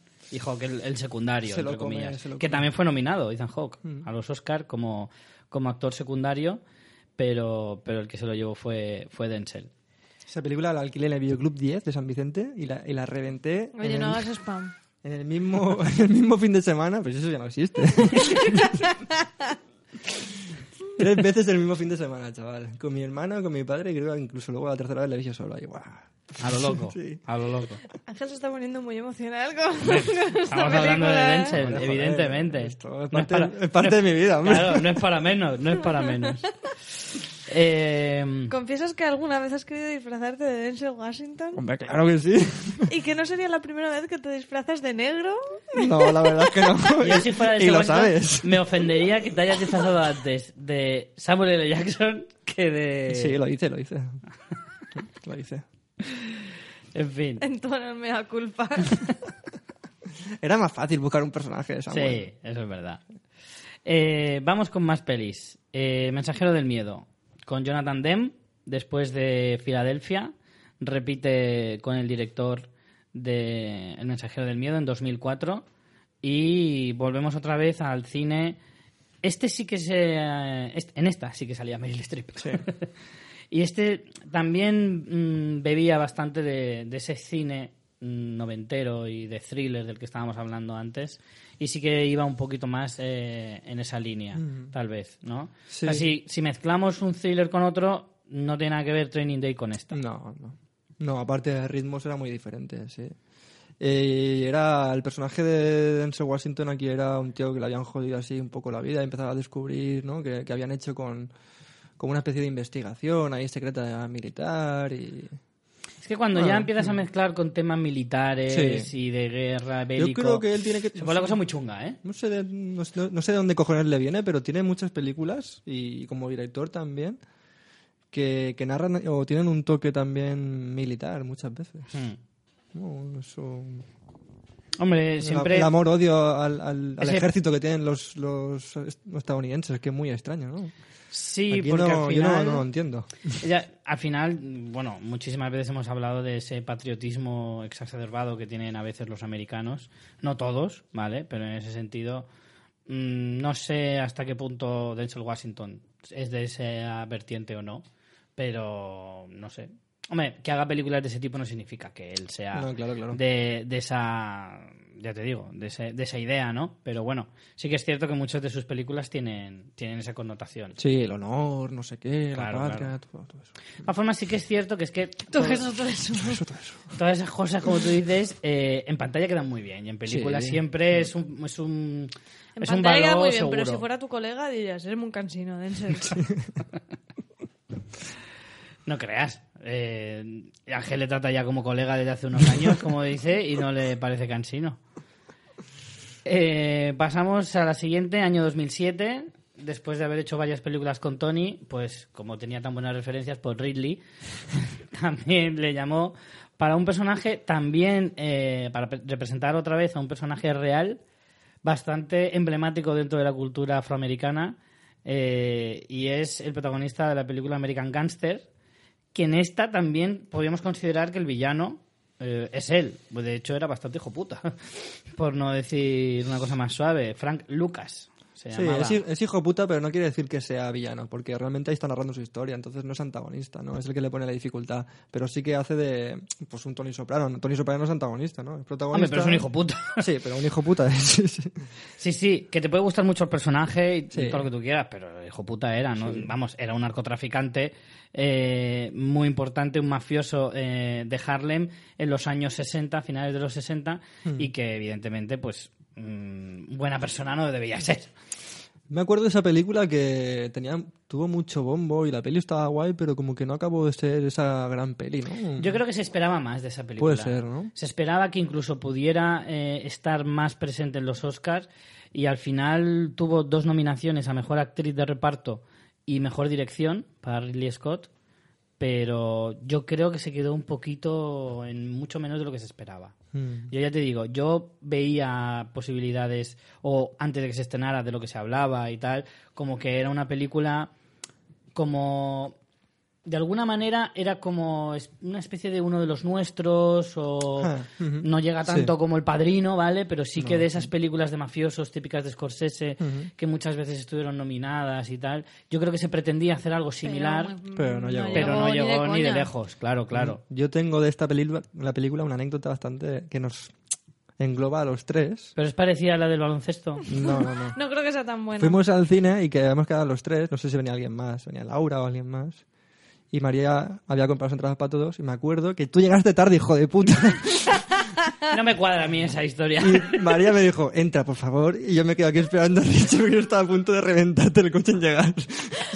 Claro, porque es que es peli de Denzel, o sea, ¿sabes cómo es es? Entra, por favor, por el bien de todos. True story, chaval. Me cuadra más, me cuadra más esa historia que la del baloncesto, fíjate lo que te digo. Sí, sí, sí, puede ser, puede ser. en el reparto, además de, de un impresionante Denzel, porque a mí en esta película me gusta mucho Denzel Washington. En esta particularmente no- me gustó pero mucho. fíjate, o sea, es que es una peli que no... O sea, que te puede gustar cuando la ves, pero no deja huella. No destaca nada. No deja No huella, destaca tío, ni se te olvida. No destaca ni él el- el- la actuación. A mí no... A mí él sí me gustó mucho, Aparte- porque Sí, pero no- también a lo mejor es por la no- lo que decíamos antes, ¿no? La novedad de verle en un papel de villano, entre comillas. O de tipo, vamos, no el tipo genial, el tipo genial y fantástico que suele ser, ¿vale? Mm. Sino verlo en un papel en el que en realidad él tiene que hacer un sobreesfuerzo de, de intentar representar a un, a un villano, como digo entre comillas, porque es eso, estamos acostumbrados a verle como un buenazo. Y eso para un actor es complicado a veces, ¿eh? Es como, ¿tú, ¿te imaginas ahora a Morgan Freeman haciendo de villano? Es difícil. Buah, me encantaría verlo, chaval. Es muy difícil. Sí. Algún papel te puede que tenga. Mira, en el caso Slevin era villano, pero es que aún siendo villano era entrañable, fíjate. Sí, sí. Entonces, claro, para eso, para un actor de este tipo es muy complicado. Oye, ¿qué me decís del abrigo ese de pieles que llevaba? Estaba muy fucker ahí, estaba muy fucker. Siempre ha sido muy fucker el chaval, ¿no? Pero ahí, ahí era en plan mafioso con dinero, parecía... parecía Pero es que ahí, claro, lo que millonario ruso negros. Nivel, de moloncidad al máximo. Al máximo, sí, sí. Sí, sí, pero oye, El compartía molonciómetro. molonciómetro. El molonciómetro se dispara. Y Russell Crowe en esa peli a mí me mola también, Hmm. me gustó mucho. Pero es que Russell Crowe, ahí en ese, en ese momento ya, está, ya empezaba a, a interpretar a Russell Crowe en casi todas Hmm. sus pelis. Yo recuerdo que esa, que esa película, American Gangster, ahora me está viniendo, eh, creo que lo comentamos también al salir del cine, que tuvo una oportunidad muy mala, de, o sea, muy, muy buena para hacer que no hizo, que era contar el, el rollo de los juicios y el después, ¿no? Es como la película da mucho de, de la- del momento hasta que llega al juicio. Sí, Y la, la- la historia, como... ¡ah! le, fal- le faltaba ahí... la historia trata de cómo le pillan. Sí, sí. O sea, ¿cómo, qué, qué excusa tienen para pillarle? O sea, para detenerle. Porque en realidad todo el mundo sabía que era un narcotraficante. La cuestión era reunir pruebas. O sea, lo sabía todo el mundo a niveles de Al Capone. ¿Me entiendes? De todos sabemos que eres un criminal, pero no hay forma de pillarte. Entonces, eh, la película trata de cómo Richie Roberts, que tengo que decir el nombre del personaje de Russell Crowe. Has tardado, de hecho, mucho, a mí me ha sorprendido. eh, eh, intenta descubrir cómo hacerlo. Y al final es un poco la historia de eh, hasta dónde llega un policía o cuánto se, se saltan las normas para al final acabar pillando al criminal, ¿no? Pero a mí es cierto que la película es bastante intrascendente. mm, Bastante intrascendente en el sentido de mucho más intrascendente de lo que... Es disfrutable Sí. cuando la ves, pero no es memorable. Exacto, sí, y sí, parecía que iba a serlo. Yo creo que lo que decía Sí. Richie, que parecía que iba a ser ahí el peliculón de... Que De hacía hecho, tiempo que no hacían una peli de cartel- gángsters. El cartel o- es súper Scarface también. Totalmente, Sí, sí, sí. totalmente. Por eso digo que recordaba mucho ese tipo de películas de mafia, de un Mm. poco neo-noir, de, de eso que muchas veces que tiene más nostalgia que, que calidad, Mm. por desgracia, y, y se esperaba más, yo creo. Pero sí, es cierto que a mí igualmente es una de las películas que, que más me gustan, de él Sí. particularmente. Eh, vamos con... Antoine, es- Antoine Fisher. Antoine Fisher es que aquí le he puesto mal por fecha, porque estaba yendo en orden cronológico y no sé por qué la he metido aquí cuando no va aquí. Pero bueno, es de 2002, porque estábamos en 2007 con, con American Gangster y no sé por qué la he metido donde no es. Eh, Antoine Fisher, película dirigida por, por Denzel Washington, su primera película eh, como director. Eh, yo esta no la he visto, pero, pero sí recuerdo todo lo que movió por ser una película, una vez más, pues eso, muy comprometida con, con la cultura afroamericana. ¿Tú la has visto, María? Yo he visto un poquito, es que no, no la he visto entera esta película. Creo que pasó, no me acuerdo qué coño pasó. Pero Yo tengo que decir que esta la verdad es que me, me, me me acuerdo, un poquito para atrás. Él, él- él vuelve a hacer de mentor, le gustan esos muchos papeles, ¿no? Sí. De, de pegarle la chapa a alguien y decirle lo que tiene que hacer en su puta vida. pues, pues en Fences pega esto, no sé qué, que yo hice lo otro y no vayas por aquí. Muy, muy de pastor realmente, ¿no? Con su padre.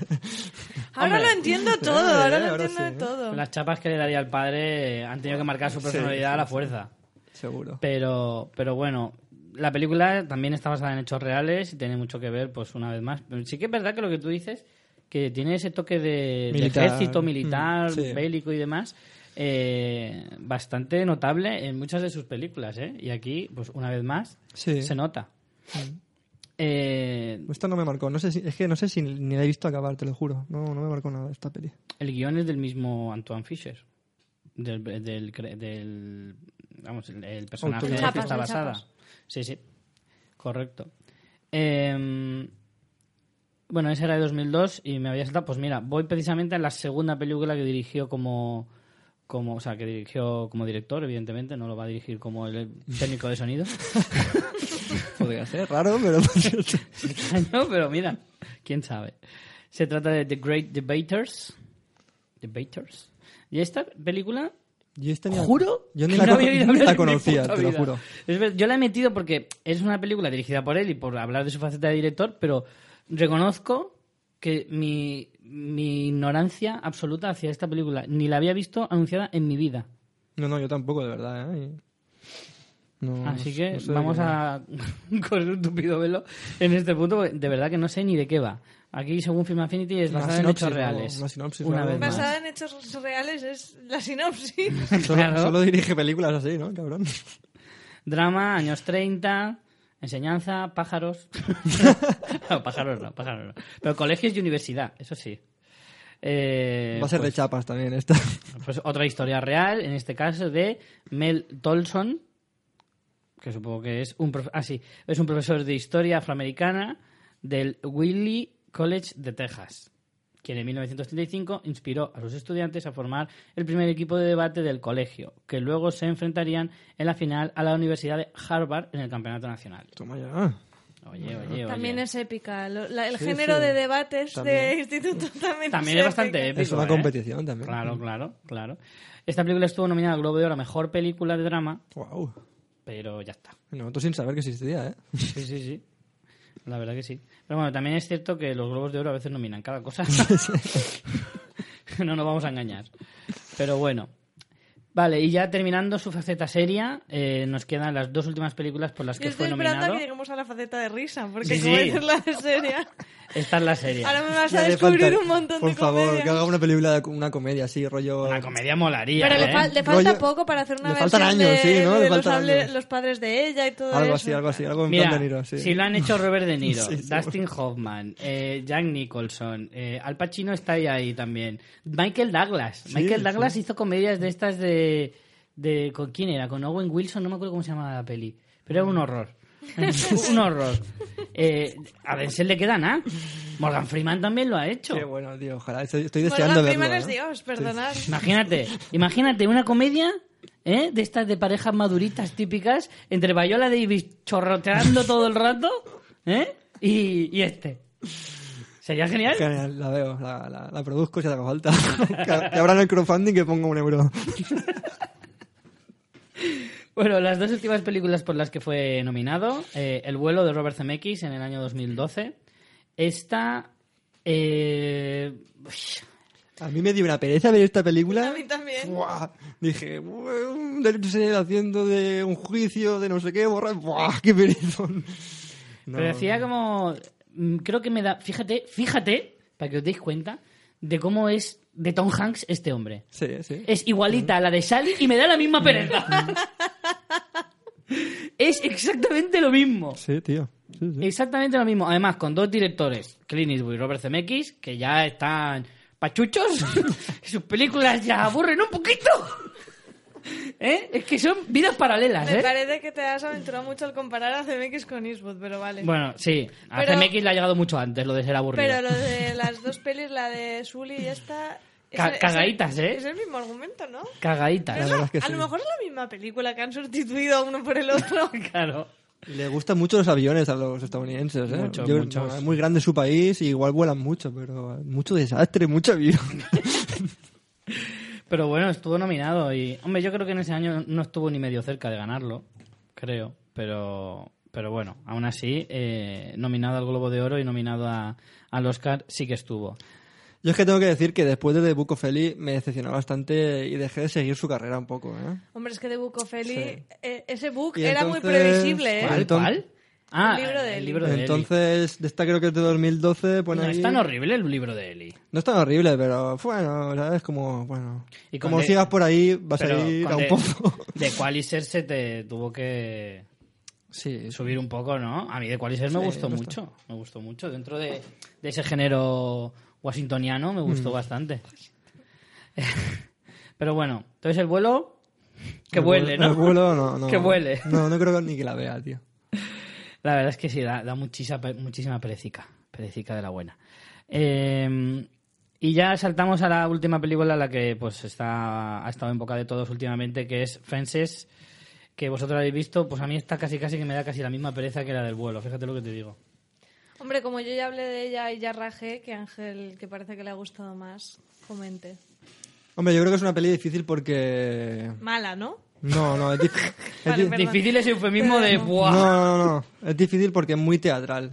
Entonces, es casi casi que no aprovecha mm, la cámara o el cine, ¿no? Es- Claro, no aprovechan ningún... eh, Recurso cinematográfico. gracias, es justo lo que estaba pensando. Es mucho de diálogo, mucho de diálogo. Yo creo que la secuencia inicial puede durar aproximadamente 15 minutos y, y Denzel Washington no para de hablar. En serio. O sea, cambian, chapas, ¿eh? cambian de escenario dos veces y no para de hablar todo el rato. Po, po, po, con Viola Davis y otro personaje secundario no para de hablar. Pero a mí la peli me, sí que me ha, me ha transmitido algo, no sé, ahí la, la crudeza de, de, de la vida, sobre todo de, no sé, va como mucho de, de los hombres, ¿no? Eh, la familia, el compromiso, ser responsable y ese rollo de, de, de, de dejarse la piel por, por ser el padre de familia, tener que... que... Pues qué lectura más buena haces, porque para mí era lo contrario, era la figura del padre como autoritario, como el que se hacen las cosas por mis cojones, Tiene la- pues tiene no la- atiendo a razones y... tiene las dos cosas, es lo que estoy diciendo, sino que tenía... Básicamente es como cómo se distribuye a la familia, lo que se centra en el personaje masculino. Y cómo hace que ¿no? su, su padre es como una concatenación de historias mm, un poco crueles y sórdidas de, de violencia hacia, hacia el primogénito, hacia el hombre, un poco, ¿no? Él cuenta historia de hacia su padre, el maltrato, el, el enfrentamiento, y cómo vemos como en toda la, en toda la película eso le va surgiendo a él, ¿no? Su, su hijo, sus hijos le van trayendo toda esa historia del pasado de él contra su padre. La está y- vendiendo súper bien, ¿eh? pero es un torro. Sí, no, No, es- quiero decir, estoy muy de acuerdo que, contigo en que la peli tiene todo eso y, y la temática es muy interesante y como obra de teatro me Sí, parece formidable. mm. Pero como película me parece que no, ha- que no ha adaptado para nada. Y Mm. ya no solo a nivel de realización, es que los propios diálogos, es que tú no te puedes marcar una escena de 15 minutos, además Abriendo. de estos que, que son, que son tan, tan teatrales, ¿no? Es que hay un momento en que grita por la ventana a la muerte. Y es que eso no funciona en cine, es que no, no, no lo construye a nivel de película. Todo lo que sucede lo cuenta el personaje. Y por ejemplo, eh, escuché que las escenas estas del pasado de su infancia, algunas estaban rodadas. eh, como flashback o lo que sea, ¿no? Pero que habían decidido hacerlo narrado por él. Y en ese caso concreto me parece que es muy potente el momento en que él narra esas historias de su infancia. Pero es que luego todo es así. O sea, no te digo que no que esa decisión no sea buena porque te porque sí que están pasando cosas. Él está hablando, pero tú estás viendo ahí algo. Pero es que todo, es que el juicio no vemos el juicio. Eh, él vuelve y le dice a su mujer que, bueno, el juicio no es un juicio, es la vista de, en el trabajo. Todo lo que sucede lo, lo vemos eh, explicado. Entonces es... No, y, y me gustó porque la interpretación en general está muy bien, incluso un poquito sobreactuado, pero porque es teatral. Es que Mm. entonces tiene ese punto extra de exageración porque es en el teatro. Claro.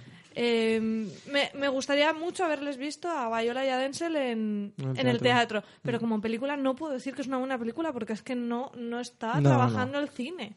no, de, la verdad es que hecho, no. de hecho... Que no Denzel- digo que no sea interesante, incluso la recomiendo que puede, puede gustarle a la gente, pero no es una buena película. Y a lo mejor eso puede parecer contradictorio, pero no sé, creo que lo he argumentado. De hecho, es que Denzel ganó el Tony por, ese- Sí, sí, por este sé, papel. lo sé. Entonces, que es importante decirlo.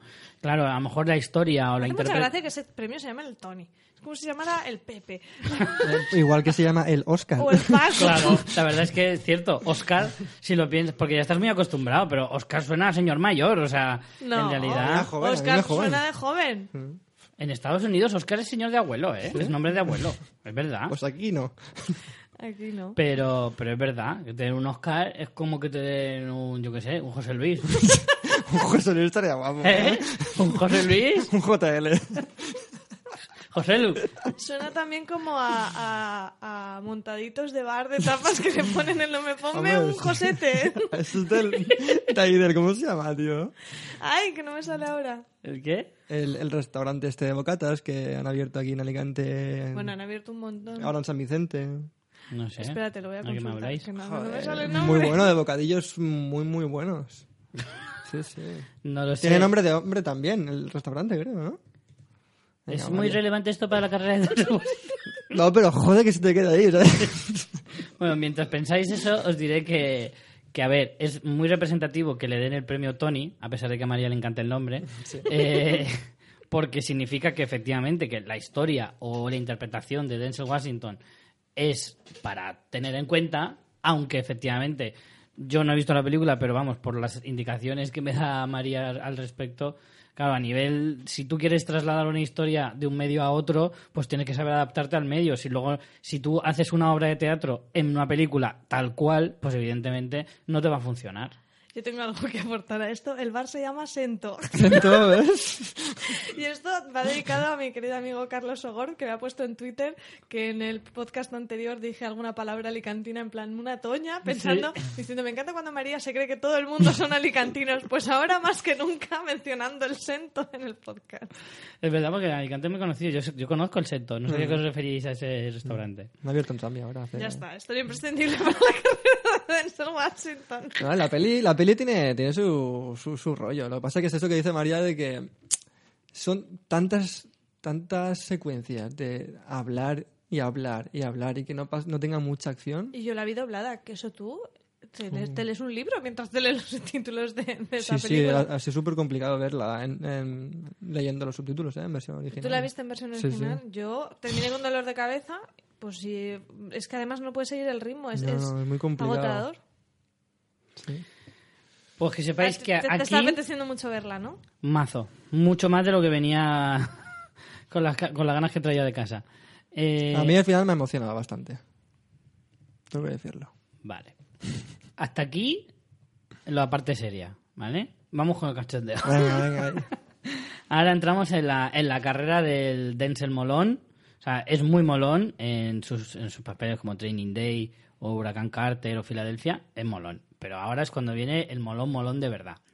Eh, empezamos... Ahora van a ser las que he visto, ¿no? Digo Claro, yo. ahora son las que, las que hemos visto todos. Eh, para no volver otra vez en el tiempo, una vez, otra vez y otra vez, eh, claro, vamos a empezar otra vez desde el 95 con las pelis comerciales, pero voy a intercalar las de Tony Scott. Porque las había puesto en otra categoría, pero las voy a intercalar. Vale. Porque son molonas también. Porque son Sí, molonas. sí. De hecho, son las más molonas. Las más molonas. Y de hecho son por lo que la, ma- la mayor parte del público les recordará. Más Sí, que por las sí, otras. sí. Pero, vamos, creo que va a estar ahí, ahí, ¿no? Porque en lo que a crítica se refiere y en cuanto a enjundia o importancia de- del personaje o de, de, de Denzel Washington en general en la historia del cine, evidentemente quedarán ahí los Training Day, Filadelfia y Huracán Carter. Pero, joder, también van a quedar ahí El Fuego a la Venganza eh, y muchas otras más, ¿no? El libro de Eli seguro que va a quedar en la historia. Segurísimo, Si segurísimo. no está Waterworld, pues es igual. Una que va a quedar seguro va a ser Virtuosity. Una joyita, joyita del cine de ciencia ficción de los años 90, muy denostada y muy, de, muy olvidada. Y es un peliculón. Desde aquí lo digo. Dentro de lo mala que se puede ser, es un peliculón. ¿Sale tu turno en esta? ¿Sale Turturro? Sí, ¿no? No, en ¿No? esta creo que no. Vale, No, no, el que salía era Russell Crowe. Russell Crowe Russell. Crowe que hacía un papel completamente pasado, pasadísimo de vueltas, pero pasadísimo, pero que a mí particularmente me encanta esta película. No es muy allá, porque no es muy allá, pero a mí me parece un peliculón. Eh, la historia, bueno, es una historia de ciencia ficción. eh, es ese otro género muy noventero, que es el cyberpunk, Hmm. que se ha perdido tanto Joder, y que mola molaba mucho. muchísimo, muchísimo, muchísimo. Eh, muy de ese rollo, ¿vale? En el que, bueno, pues generan un personaje en realidad virtual, ¿vale? Que la realidad virtual de los 90, pues era la que vimos, la que vimos en Acoso de, de- de Michael Douglas, que era ir por un, una biblioteca gigante con el careto de Demi Moore persiguiéndole así en píxeles del tamaño de mi tele, Que eso era la puta caña. Mola mucho, tío. Ver, ver las imaginaciones de, de lo que sería el futuro, tío. Mola mucho. Yo ahora cada vez que veo una peli de los 80 o tal, me encanta ver las pantallas de ordenador con esas letras verdes. Y, y digo, ostras, qué genios, qué, genios. Matrix, tío. No hace O falta irse tan Matrix. lejos, tío. Sí, sí, sí, totalmente. Qué genios. El caso es que, bueno, esta era una de esas películas en el que, en la que, hostia, sale, acabo de ver, atención, Kaylee Cuoco. ¡Atención, La de Big atención! Bang Theory, la de Big Bang Theory, Penny de Big Bang Theory salía en esta peli. ¿En serio? Muy brutal. Vaya tela. Qué bueno. El caso es que, bueno, pues un eh, asesino de realidad virtual que cobra vida eh, a través de, de una... Es que no sé ni cómo explicarlo. Yo es que no... Entonces al final sí que hacía comedia, dice. Desde luego que sí. Desde luego que sí. Bueno, esta es una maravilla. Esta no la podéis perder. Además es que yo, con toda la gente de mi generación que le he preguntado si ha visto esta peli, todo el mundo le encanta. Porque es de esas pelis de culto que sabes que son malas, pero es que son buenas a, a propósito. Eh, ese mismo año, en el 95, eh, empezó el periplo histórico en el cine. Esa pareja, ese matrimonio cinematográfico que jamás debió romperse. No, ¿Y hombre, qué? se rompió porque Ya. la muerte le separó. Solo la muerte les pudo separar, porque si no, el mundo les habría dejado vivir felices y libres juntos para siempre, como fue el inicio de esta maravillosa pareja que fue Tony Scott con Denzel Washington en Marea Roja, con Jake Hammond, Viggo Mortensen, James Gandolfini. Una agüita, chaval. La que Ojito, sale- ¿eh? Sí, sí, sí. Ojito. Este es uno de esos eh, thrillers bélicos. eh, Bueno, aquí es que más que thriller se iba más hacia la acción. Sí, es más bélico, sí, más de... Sí, esta era una película, no es de las como las que estábamos hablando antes, de un thriller que podía ser más de diálogo o más de acción. Es que este no es thriller, esto es acción y acción. De thriller tiene poco. Sí, hay una, hay una investigación ahí, ¿no? Un, un rollo ahí, ¿no? De, de que quién va a ser el malo, pero... Mm. Pero aquí, el, sobre todo, el duelo Jim Hackman, Denzel Washington, es para verlo, ¿eh? Hmm. Para verlo. Porque Jim Hackman también es de los de, madre mía, ¿cómo debe ser este hombre un domingo por la mañana? ¿Sabes? A mí Jim Hackman me, me, me suena, a, te debe tener un mal despertar. que es un horror. De verdad te lo digo. Es que, no sé, además me recuerda mucho a, a mi tío Pepe. Un tío mío que falleció el año pasado, que por cierto le mando un beso, y pero que, que tenía también una cara de mala leche que no podía con ella. Y entonces me recuerda mucho a este hombre.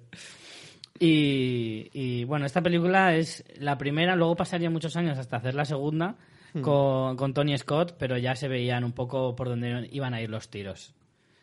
Eh, tú esta sí la has visto, ¿no? Sí, sí, sí. No, pero no es un género que a mí me, me motive. No, a lo mejor no es de las más reseñables en ese sentido, pero bueno, es una película que merece la pena ver, en realidad. Sí, son actuaciones de, de machote, de chillar mucho, de, "Ah, Sí. a cuánto", ver quién la tiene más claro, a ver quién la tiene más grande y más encima si mm, te pones en una situación bélica, o sea, que ahí ya es mátame. Eh, pasamos al año 96, probablemente de las pocas, si no decir la única comedia como tal que podemos encontrar en la filmografía de, de Denzel Washington, que es, como la decía antes, eh, La mujer del predicador, dirigida por Penny Marshall. Eh, yo esta no la he visto. Es muy conocida, pero no... Yo la he visto, Yo la he pero visto no me acuerdo, tío. La, la he visto rollo de la tele un sábado por la tarde, ¿sabes? A mí me, Pero- me suena que él va como ¿no? a arreglar el matrimonio o algo así, o a reventarlo, no lo sé. Una de dos. No sé si con la excusa de arreglarlo va a reventarlo. O, o no, creo que al final es final feliz, no lo sé. Hombre, tiene Pero creo pinta- que, creo tiene que es un pinta- triángulo ahí. Tiene pinta de que tenía que, que acabar en, en final feliz, joder. Es la típica comedia blanquita, entre comillas, Sí, sí. eh, Hombre, de Navidad. El cartel es para verlo, ¿eh? También os digo. Que sale sí. como subidos en una nube, un, un rayo de luz. A mí me suena que él hace como una especie de, de, de ángel o algo así. Sí, bueno, es predicador. Él es predicador. Bueno, me reverendo, más bien. Y luego hay otra portada alternativa que parece como Titanic en, en- en negros que vuelan. O sea, es, ¿Cómo? es muy raro. Es que esta, esto tenía una estética... Whitney de- Houston, ¿no? Houston. Sí, Whitney Houston, Cuidado con ella, ¿eh?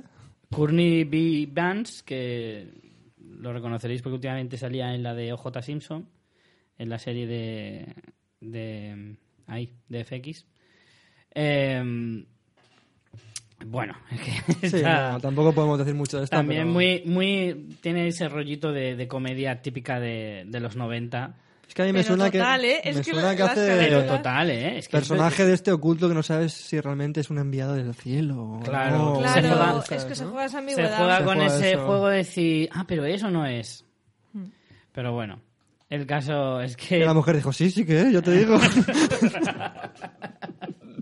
el caso es que ya digo, es de las poquitas eh, poquitas comedias que podemos ver en su filmografía.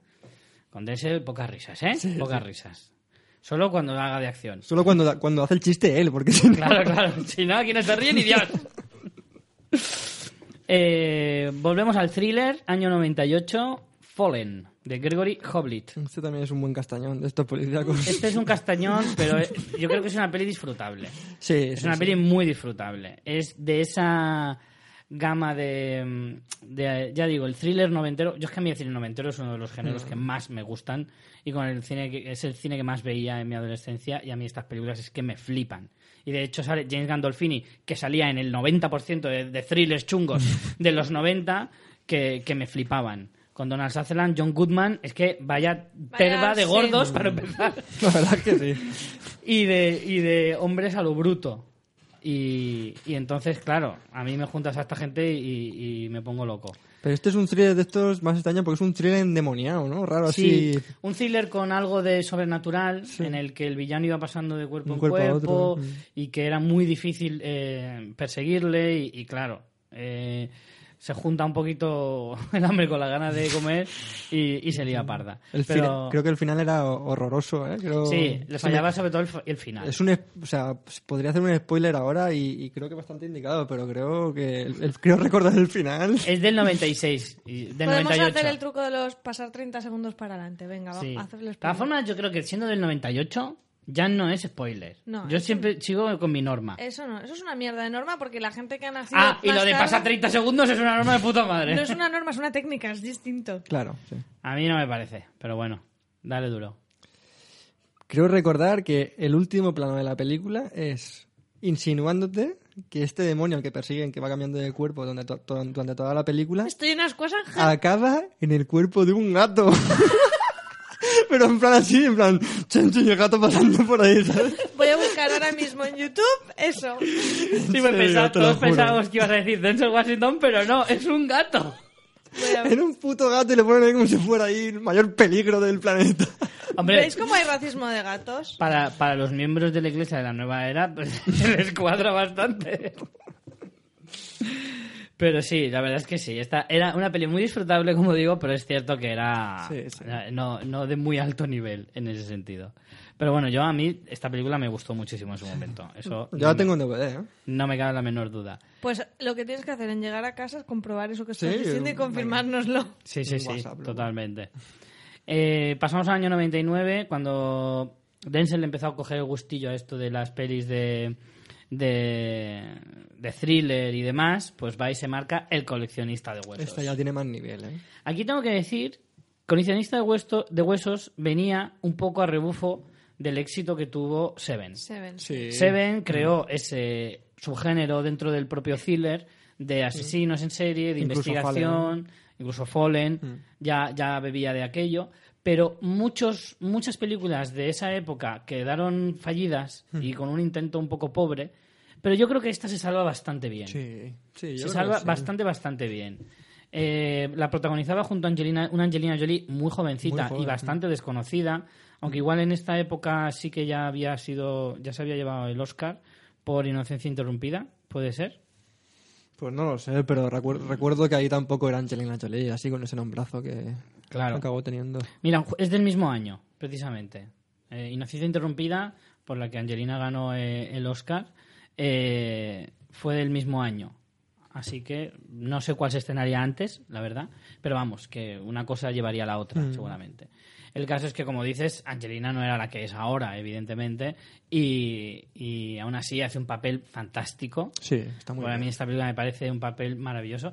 Y claro, el de Denzel, recordemos, era un detective que sufrió, que sufre un accidente y se queda En la mm, cama ahí. Eh, parapléjico, pa- tetrapléjico, de hecho, y que apenas puede mover un poco los dedos, con el que más o menos eh, puede, bueno, podía llamar, tenía una especie de, de ratón un poco rudimentario para hacer llamadas y tal, eh, pero sí que de, bueno, de cuello para arriba se podía comunicar y seguía teniendo el cerebro intacto, por lo tanto, actuaba en eh, colaboración con la investigadora que era Angelina Jolie para encontrar a un asesino en serie que iba dejando pistas eh, en sus crímenes y este era un thriller que además tenía un final muy bueno y que da- daba muy mal rollo. Sí. Mm. O sea, que era un thriller muy bien llevado, con un, con un aura y una atmósfera muy, muy, muy chunga Mm. que, que estaba, pero que muy bien. No llegaba al nivel de. A lo mejor no llegaba al nivel de, de Seven, pero se le acercaba bastante. Hmm. Probablemente de las malas copias que se hizo en esa época, era la que más se le Pero acercaba. porque Seven es Hombre, una obra maestra, claro. pero eso no significa que, es, que una película así pueda ser una peli Sí, sí. aceptable o buena incluso. Por eso, por Pero eso. es que ponerte al nivel de Seven, que seguramente pase a en las, yo qué sé, películas de... De polis, mm, de investigación. De investigación estar en un top 10, seguro, Sí, sí, entonces... Y top 3 también, a lo mejor. Sí, bueno. Esta es una, una de las películas que empezaba también en el cine a incorporar a la mujer como personaje policíaco también. Mm. Que siempre había sido mucho hombre-hombre, compañeros ahí. Y también a lo mejor con... ¿Qué, qué otra actriz ap- aparecía también por ahí? Está el pelito corto, ¿cómo se llama? Jude. Jude, eh, Jude Law. Jude- No, no, Jude Law, Ashley- digo. Ashley Judd. Ashley Judd. Pero no es en esta, ¿eh? No, pero quiero decir que empezaban a hacer pelis así donde un Sí, poli tú, con, un- tú con la que una dices chica. es la de la, la hora de la araña. La hora de o la algo así con araña. Morgan Claro, con Freeman. Morgan Freeman. Sí, claro, cosas puede así. ser, puede ser. Hostia, negros y mujeres, ¿no? En plan... En plan, aislémoslos Vamos en a películas. unirnos y a reventar. Se ve, se ve que pensaban, con un negro y una mujer hacemos un actor blanco. Alquimia. ¿Sabes? Parecía que ese es el pensamiento, ¿eh? Total. Pero bueno. eh, pero sí, yo estoy de acuerdo con lo que dices tú, María. Evidentemente, si tú te comparas con Seven, es como decir cualquier película de gángsters la comparas con El Padrino. Claro, va a ser mala, Y sales perdiendo, no. pero no, evidentemente, no. Me refiero a eso. Si tú quieres comparar, por ejemplo, uno de los nuestros con El Padrino, El Padrino es una de las mejores películas de la historia, pero no significa que uno de los nuestros sea mala. Mm. En ese sentido, pues Seven es a lo mejor la mejor película en su categoría o en su género o subgénero y creo que de todas las que salieron a raíz de esa, El coleccionista de huesos es probablemente la que más se le acercaba en calidad. Eso es a lo que yo me Son refería. pelis muy, muy, muy decentes, sí, sí. Sí, sí, sí. A mí esta es de las que más me gustaron.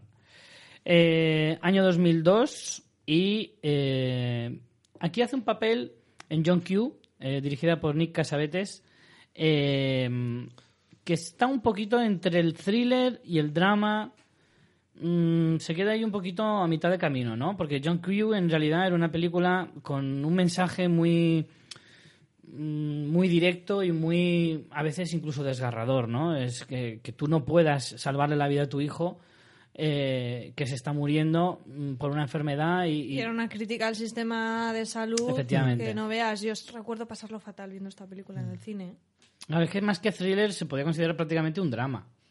Hombre, pero te lo tintan ahí de thriller por, por Sí. lo que Sí, pasa, por el ¿no? tema del por cómo llega, claro. claro. Claro, el ritmo, el ritmo Sí, es de sí. thriller, pero la historia es de drama. Pero es que esos son los buenos thrillers, ¿no? Los Mm. que tienen un trasfondo que te cuentan el, el porqué de las situaciones vertiginosas que, que está mostrando la película.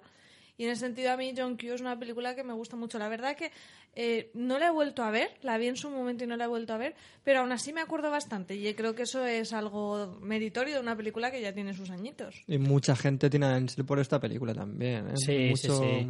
Sí, porque John Q sí que se convirtió en una película muy Esto de su, muy de su ¿eh? generación, año Sí. 2002.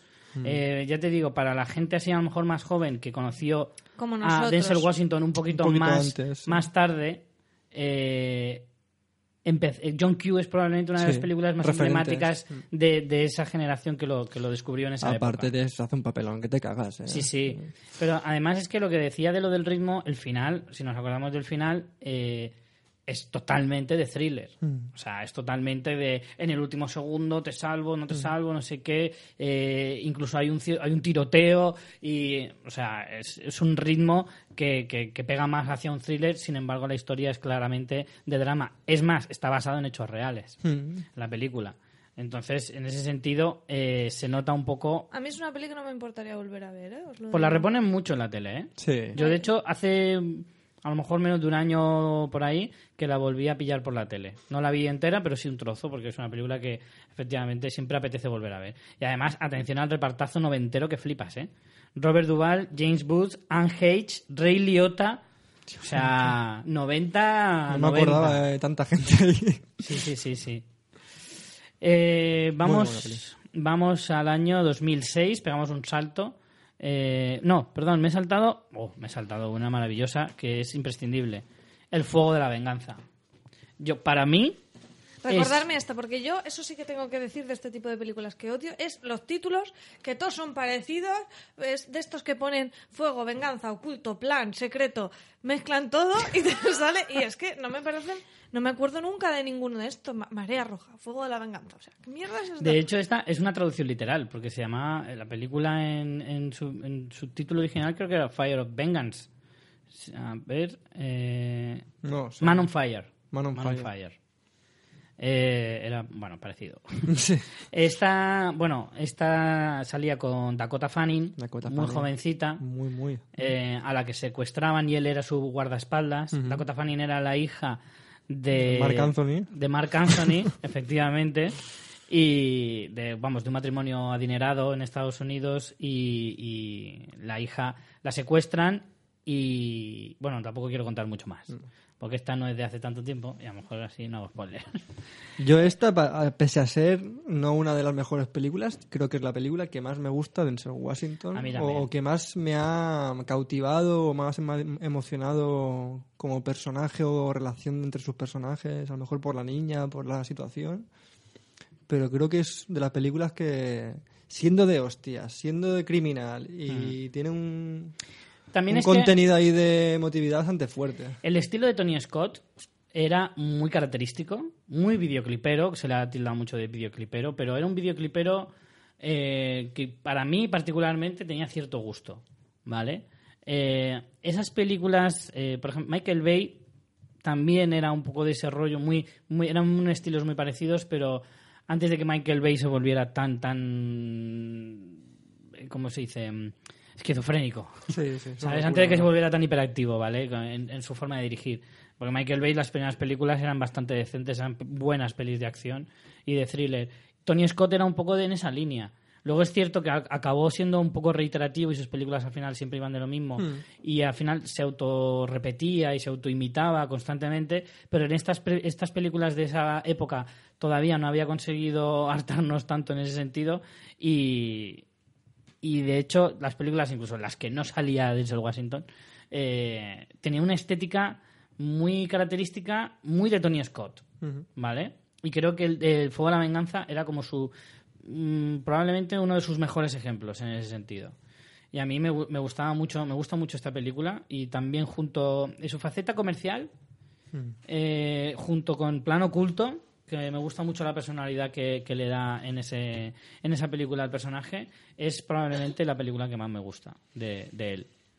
Y Osito Crazy, tío. Joder, qué bueno. Osito Crazy, porque además aquí es cierto que empezaba. Aquí sí que ya tenemos la leyenda de, del personaje de Denzel Sí. Washington clásico. Aquí ya se afianza con, con, vamos, con unas bases sólidas y ya empiezas a ver el que va, el que va a ser el personaje icónico de- del actor durante el resto de su carrera. Aquí empieza la huella de héroe, esa tan grande que ha dejado luego muchas películas. Salvador, De hecho, ahí. claro, a raíz del éxito de esta película, eh, junto a lo mejor con el coleccionista de huesos, que ya empezabas a ver un poco.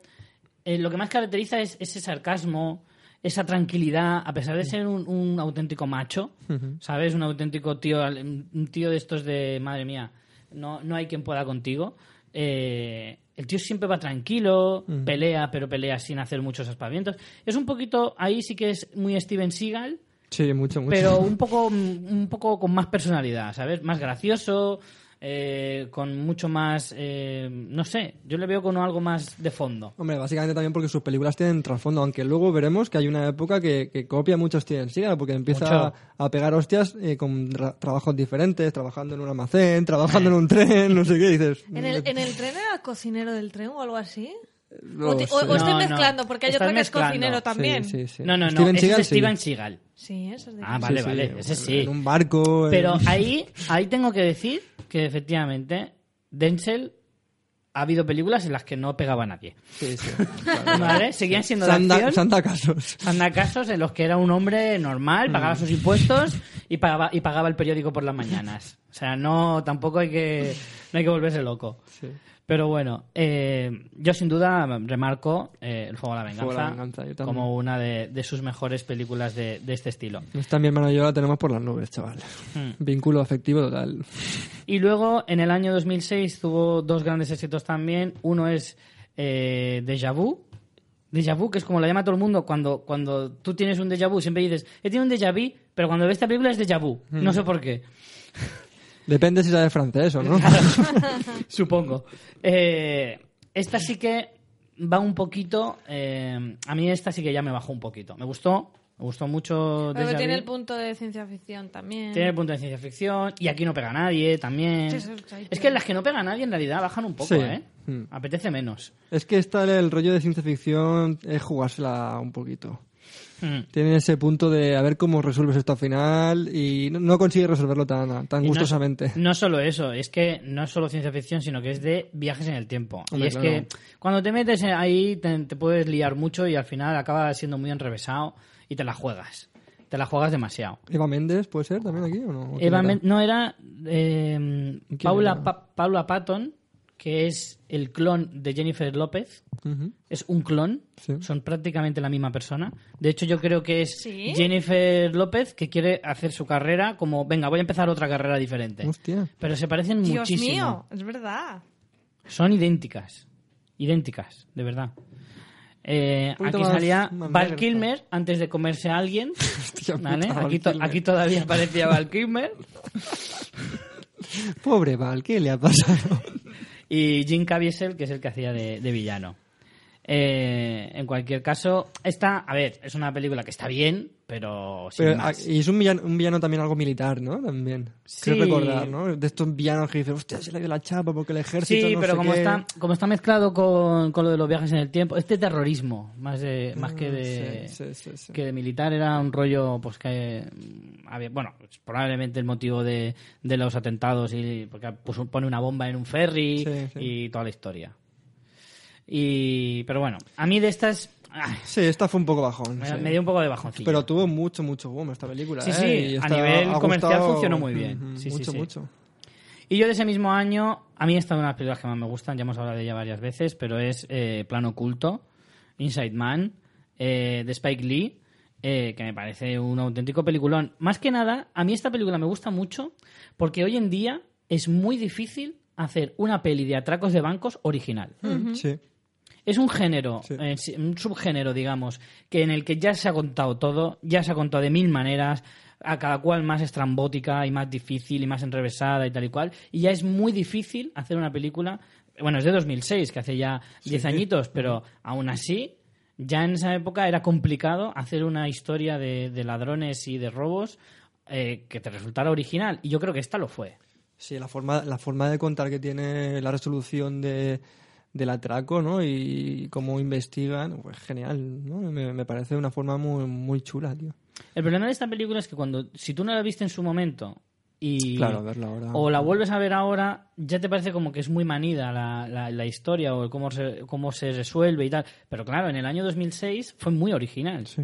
Y que a raíz de esta película, probablemente las que vieras después de este mismo estilo, te le restan a esta si la ves a tiempo, um, tiempo después. Hombre, claro, luego vinieron también películas como Ocean's Eleven y todo esta, Mm. ¿no? Que, tienen que son otro rollo, pero un rollo mucho su- más- sí que superan a nivel no de intensidad y de, de Pero la forma de currarse el robo es de- guay. De entretenimiento, Sí. ¿sabes? De Mm. lúdico, Sí, como, sí, sí. como mágico, ¿no? Mm. Como a ver cómo lo voy a hacer rocambolesco, no de thriller. El, el- la atención está Sí, más esto es en como de pillarlo. Mm. Es, es más truco de magia. O sea, en, en las de Oceans es más Sí. como, como hacer Más ahí un el- espectáculo. El, show, sí. Es un espectáculo. Y esta es más intriga. Sí. Es saber la intriga, de saber... Otra, otra vez, perdón, con, el, con las mierdas de los títulos, plano oculto. Sí. Sí. Que son, Bueno, son aquí- títulos... Inside Man. Hombre, pero Inside Man te que reventaba la película, ¿sabes?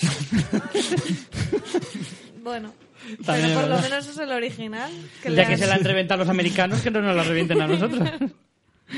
Pero sí, además también, una vez más, un reparto bastante importante con Jodie Foster, que hace un papelón, eh, Christopher Plummer, que también está impresionante, Willem Dafoe, que tiene un papel pequeñito, pero, pero bien, un Chiwetel Ejiofor, que en ese momento era bastante desconocido, Sí. ¿vale? Bastante, pero que, que también tiene un papel de secundario en la película bastante, bastante guay. Hace como de... Y una mujer malvada con unas castañas que eran impresionantes, me acuerdo.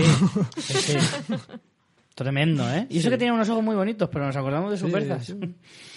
Pero, pero bueno, el caso es que a mí me gustaba mucho me gustó mucho el personaje de Denzel Washington en esta película porque tiene unos momentos de diálogos muy divertidos con Chiwetel y, y además la narración de la película, si la recordáis o si no la habéis visto, eh, se intercalaba eh, los interrogatorios del posteriori, de cuando el caso ya se, ya se supone que se ha acabado, están intentando todavía descubrir quiénes son los culpables. Es que eso es lo original de la peli, ¿eh? Y entonces intercalan Pero por esos... eso no es spoiler, porque tú sabes que hay algo así. Lo que pasa es que no sabes quién. Digo lo del título. No, no sabes qué pasa. Madre mía, aquí está lloviendo. Sí, aquí está cayendo la mundial. Lo que así tú no si- sabes es si dónde- ruido de fondo, ya sabéis lo, Lo que que tú no sabes es dónde están. Claro, porque tú, eh, eh, la habitación donde les están ¿Cómo, haciendo. cómo han el- desaparecido o quién es? Claro, claro. Eh, aún así, a mí me gustó mucho, eh, en, esta, en esta película me gustó mucho Spike Lee, en general. O sea, Sí. su dirección, el ritmo, la estética, hasta la iluminación de, de, los, de los interrogatorios era diferente para diferenciarlo de que era un... Sí, sí, no sí. hacía falta, pero aún así, esa, esa estética al, al representar esos interrogatorios en otro momento de ese día, eh, me gustó un montón. Y aparte se luce bastante Denzel ahí con los interrogatorios, que son unos cuantos, que le dedican mucho tiempo. Ahí está súper bien a nivel de diálogo, como tú dices. Ahí poli bueno, eso Sí. le, le queda súper bien a él. Lo Y que además es- eso le da ese puntito de, de- de sarcasmo en el que se puede, se puede lucir con sus chistes, y, pero que están muy bien medidos, ¿sabes? Que no se te acaba en plan, no me, las- no, no me metas un chiste porque sí. No te mete ningún chiste de más. Yo creo que Sí. los mete justo Mm. en el momento y cuando tiene que ponerse serio y, y ser un poco duro con los con los mm, con la gente con la que está hablando, eh, creo que da pie a unas escenas geniales. De esta película lo que me falló mucho, mucho, tío, no me acuerdo ¿eh? de, de destacarlo y mira que es una cosa muy extraña, la banda sonora, tío. Me parece una de las bandas sonoras que menos le pega a la película de, de, de hacía mucho tiempo. Pues fíjate que a mí me pegó por lo extraña que fue. ¿Sabes? Es cierto no. que tiene una, una Tiene trompetas ahí súper sí, extrañas. tiene unas no est- sé. muy extrañas, pero a mí me, no sé, es, es como, yo qué sé, es como por ejemplo, por ponerte un ejemplo muy chorra, ¿vale? Pero tú en ningún momento te podrías imaginar que, un- que una canción de flamenco podía pegar en una historia de, de ninjas como es la de, por ejemplo, Kill Bill, ¿vale? Pero te pega. Pues a mí con esta película me pasó un poco lo mismo, es, a lo mejor la música no me pega tanto, pero, no sé, me encajó muy bien. A mí no, a mí me, me sacó bastante. O sea, quiero decir, la noté mucho y no, y no para bien. Pues a mí sí, a mí sí me gustó, en ese sentido. Pero bueno, a mí me, me gustó mucho esta película. Me Sí, gustó, tiene, algún mucho. plano de sorpresa de Denzel de estos que la cámara avanza y el, y el zoom va hacia atrás, ¿no? Como que parece que como que le absorba la cámara. De, de eso... Sí. Sí, por eso tiene algún destello Sí, de, sí, de muy dirección muy bueno Mm. que yo sí que se lo, se lo vi a, a Spike Lee y me gustó mucho. Eh, año 2009, eh, una vez más, Tony Scott hizo de las suyas y asaltó el tren Pelham 123 con un inmenso John Travolta. Inmenso, chaval. Inmenso John Travolta. No podía ni correr ese hombre. La verdad es que John Travolta de malo lo hace muy bien. ¿eh? Sí, ¿eh? Sí. John Travolta no es un santo de mi devoción y ha, ha hecho auténticas eh, horro- horroridades. Horroridades. Horroridades. Eh, Y adivina quién está también en el reparto. James Gandolfini, ¿cómo por no? supuesto, por supuesto. Si es que James era un asiduo de las pelis de, de Tony Scott y sobre todo las cuanto más chungas fueran mejor. Porque es que le pegaba todo, todo papel de, de tío mm, incómodo y borde y desagradable le Incómoda pega. es la palabra, sí. incómodo. Es, es genial. Y, y bueno, en esta película es cierto que tenemos a un eh, Denzel más relajado, más calmadito. Sí, Eh, creo que estaba a punto de jubilarse y todo, ¿no? mm. Un. Con esas gafas. Sí, sí. Esas gafas típicas de negro que son de pasta, pero marrones. muy, muy redondas. Muy de Spike Lee también. Sí, también, también. ¿Qué dices, tío? En serio, parece que te vas a ir a echar migas a las palomas al parque. Esta película creo que era un remake también y esta peli era de. AB de ABC total, tío. No.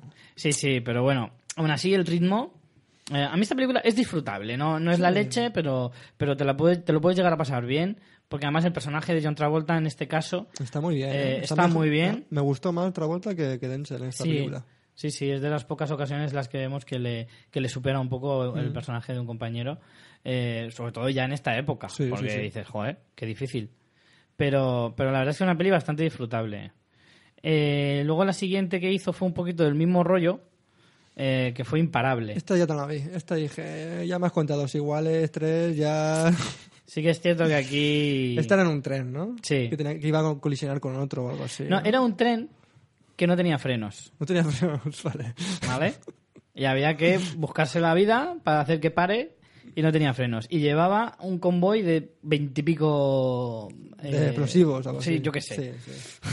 veintipico vagones que dices, madre mía. Entonces, claro, era un poco... eh, además es que eh, el que llevaba el tren no era él, era Chris Pine, que era el que le hace de, de partener. Y, y luego él en algún momento se sube al tren, no, no recuerdo bien, porque esta la vi una vez y dije, puf, esta, Esta- me la has colado, Denzel. Sí, esta y Tony de- me la habéis colado. Sí, sí. Me la habéis colado. Ahí estáis pasando un mal momento en vuestro matrimonio. y os ha salido esta mierda. Esta era así, de, de viaje ahí al lado, ¿sabes? Así como la del asalto al tren Pelham es una peli que te la pones una tarde y te lo pasas bien, esta, si te la ahorras, mejor, Sí. la verdad. Y ese mismo año, pues Denzel se ve que tuvo, pues eso, algún tipo de bajón y le dio por hacer el libro de Ellie, eh, de los hermanos Hughes. Eh, bueno, a mí esta... eh, Era de estas pelis sobre, sobreactuadas en todo, ¿sabes? Sobreactuadas... Era como muy pretenciosa Sí. y luego eres previsible. Es como lo peor que te puede pasar cuando vas de pretencioso, ¿no? Es una, una vez más... eh, Y también era chapas, ¿no? Era ese Denzel sí. chapas. Y ¿no? derrochadora, ¿sabes? Quiero decir, de, de- de- Toma. Sí, toma esto aquí, toma. Y la flecha aquí, ahora la cámara en la flecha, ahora que entra atrás, no sé qué. Así rollo quería ser un poco un rollo posapocalíptico así tipo un Mad Claro. Max, pero, pero, escuché- pero a No, lo no. mierda. es que esta Pero película... rollo este, rollo este. ¿eh? Sí. Y luego tenía un, un toque religioso que la flipas ahí.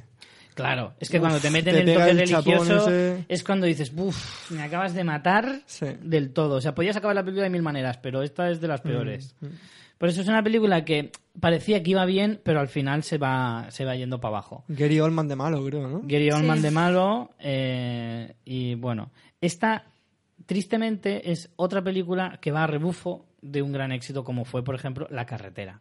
Porque yo vi mucha similitud Sí, entre esta película, Pero incluso en la estética, ¿eh? Pero vamos, no, no le llega ni, ni al dedo gordo del pie No, a la no, por supuesto. Pero si os fijáis, hasta en la fotografía es muy parecida. La carretera tenía ese tono grisáceo en todo, todo sucio, Sí, sí. polvoriento, y sin embargo, el libro de Eli llega a un punto en el que está casi casi rozando el sepia o el blanco y negro, de, de lo, de lo mucho que quería imitar esa estética Sí. posapocalíptica.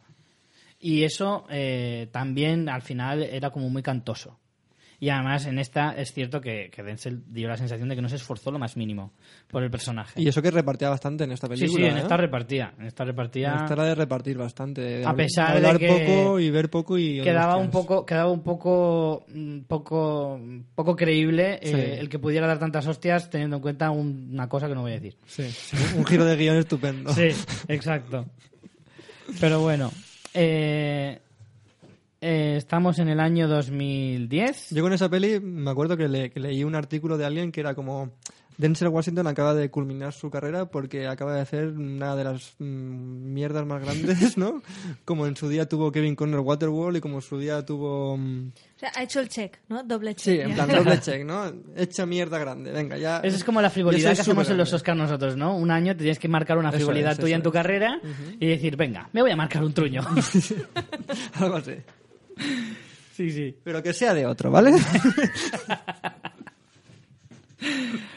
Bueno, no he puesto aquí todas, ¿eh? Alguna me he saltado. Por ejemplo, me voy a saltar el invitado porque me pareció otro horror. Pero mm, paso año 2000. Hostia, el invitado, El mala. invitado, uf, se me hizo, me costó acabarla, ¿eh? Con eso lo digo todo. sí.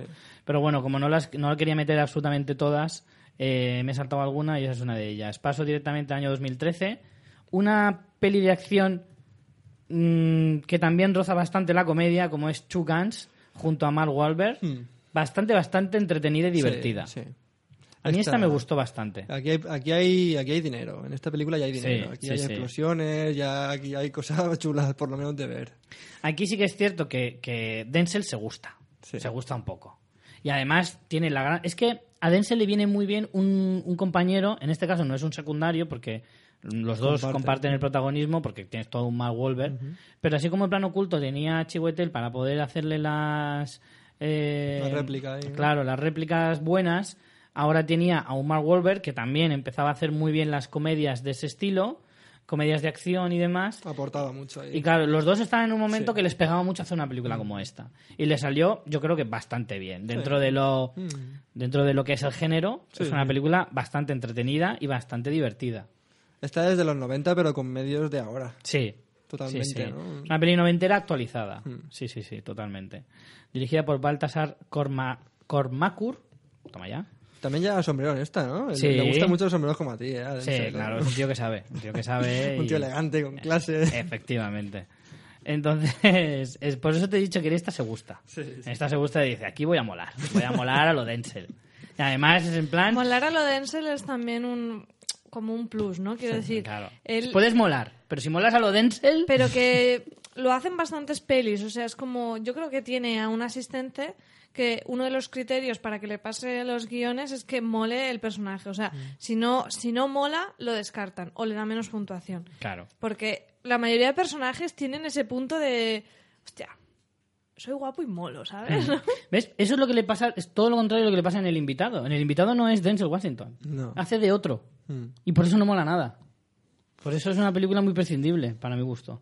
Pero sin embargo aquí, además es que en mi- parece que es como, como la peli es así como en el sur de Estados Unidos, hace solecico, pues eso lleva sus camisicas. Parece como que la hace en sus vacaciones de verano. Sí, sí, totalmente. ¿Sabes? Dice, pues yo voy ahí en chancletas, en bermudas, me pongo mi sombrero, mi gafa de sol, venga, ¿qué hay que rodar hoy? Disparo, venga, pa, pa, pa, cuatro chistes, venga, me voy al hotel a la piscina. Totalmente. ¿Sabes? Y llueven los billetes. Tuvo que ser así, tío. Tuvo que Tal ser cual, así. tal cual. Le decía, Marc, nos vemos en la piscina y te pido un Mai Tai. Así, totalmente, ¿eh? Peli de verano. Pero bueno, al final le salió una cosa bastante, bastante buena. Sí, guay. Eh, al año siguiente volvió a ser el Denzel chungo, pero, pero bien, y además volvió a juntarse con Antoine Fuqua, una vez más, e hizo The Qualizer, alias El Protector. Hay muchas películas que se llaman El Protector, bueno, pues esta es la de The Qualizer, ¿vale? que lo sepáis. Es que hay muchas del Protector, ¿eh? y en esta, eh, bueno, esta es en la que tú decías que se puede ser chungo eh, siendo policía, siendo militar, Trabajando en trabajando en Ikea.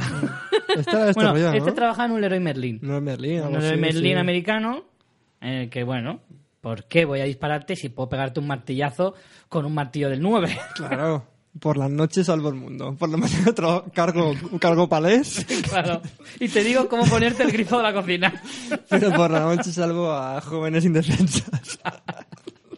Sí, sí, en esta, en esta es que es eso, es solo, solo los, molo- los nivel de moloncidad alto pueden hacer una película de este tipo y que te salga bien, ¿vale? Y ahí están los casos, cuando la hace eh, Steven Seagal es una mierda, pero cuando la hace Denzel Washington, pues al final acaba molando. Es A que- mí esta me gustó bastante. Es que combina muy bien esa elegancia ¿no? de Denzel, de su vestimenta y su presencia con, con la elegancia de la dirección también de, de las escenas de, de, de pelea que tiene Antoine Fuqua también. Hmm. Me acuerdo una, en esta peli, ¿no? Del reloj que marcaba y dice, 13 segundos tengo. Y le tengo Sí. una paliza 6 en 13 segundos. Hay una escena, sí, hacia la, hacia la primera, el primer tercio de peli, o, no, o sea, vamos, en los primeros 20 minutos, tiene una escena en la que entra en un despacho del, del tío más chungo de- del barrio, que Sí. tiene ahí a cuatro gorilas, o cinco o seis.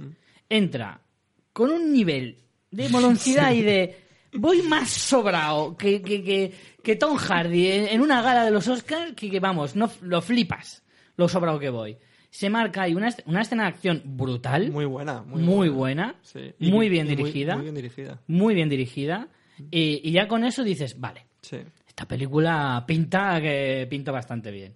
Así que sí, yo creo que esta la pongo entre de su ver- de su vertiente comercial es sin duda de las mejores. De las últimas, los mejores de pegar hostias. Sí, sí. Sí, sí, y de hecho una se- una segunda parte de esta te, te apetece. Como así Sí, hay muchas de estas sí. películas que dices, uff, qué pereza, una segunda parte, otra vez contarme lo mismo, no. Pero de esta... Yo esta sí la que- vería un día, un sí, sí. domingo ahí la vería, sí. tranquilamente. Y ya, pues para terminar, nos queda una última película que es la más reciente. Eh, yo esta no la he visto, me quedo con las ganas. ¿Te has quedado con las ganas, en serio? Porque Me quedo con las me daba miedito. A mí me daba, me daba ¿Ángel curiosidad. miedito también o ganas? No, ya la he visto. ¿Ah, lo has visto? Sí, claro. Pues cuéntanos, ¿quién, quién, ha- Pues, quién tenía una apuesta mejor? Atención, os voy a poner en situación, ¿vale? Eh, La película es, por supuesto, Los Siete Magníficos, remake del remake, ¿vale? Porque es el, Los Siete, Los Siete Magníficos es una historia de Kira Kurosawa, eh, que ya se hizo un remake americano eh, tipo western. Pues este es el remake de ese western, escrito el guion por Nick Pizzolato, ojo, Agüita. por Nick Pizzolato, el de El True showrunner Detective, de True Detective. y dirigida de nuevo por Antun Fuqua.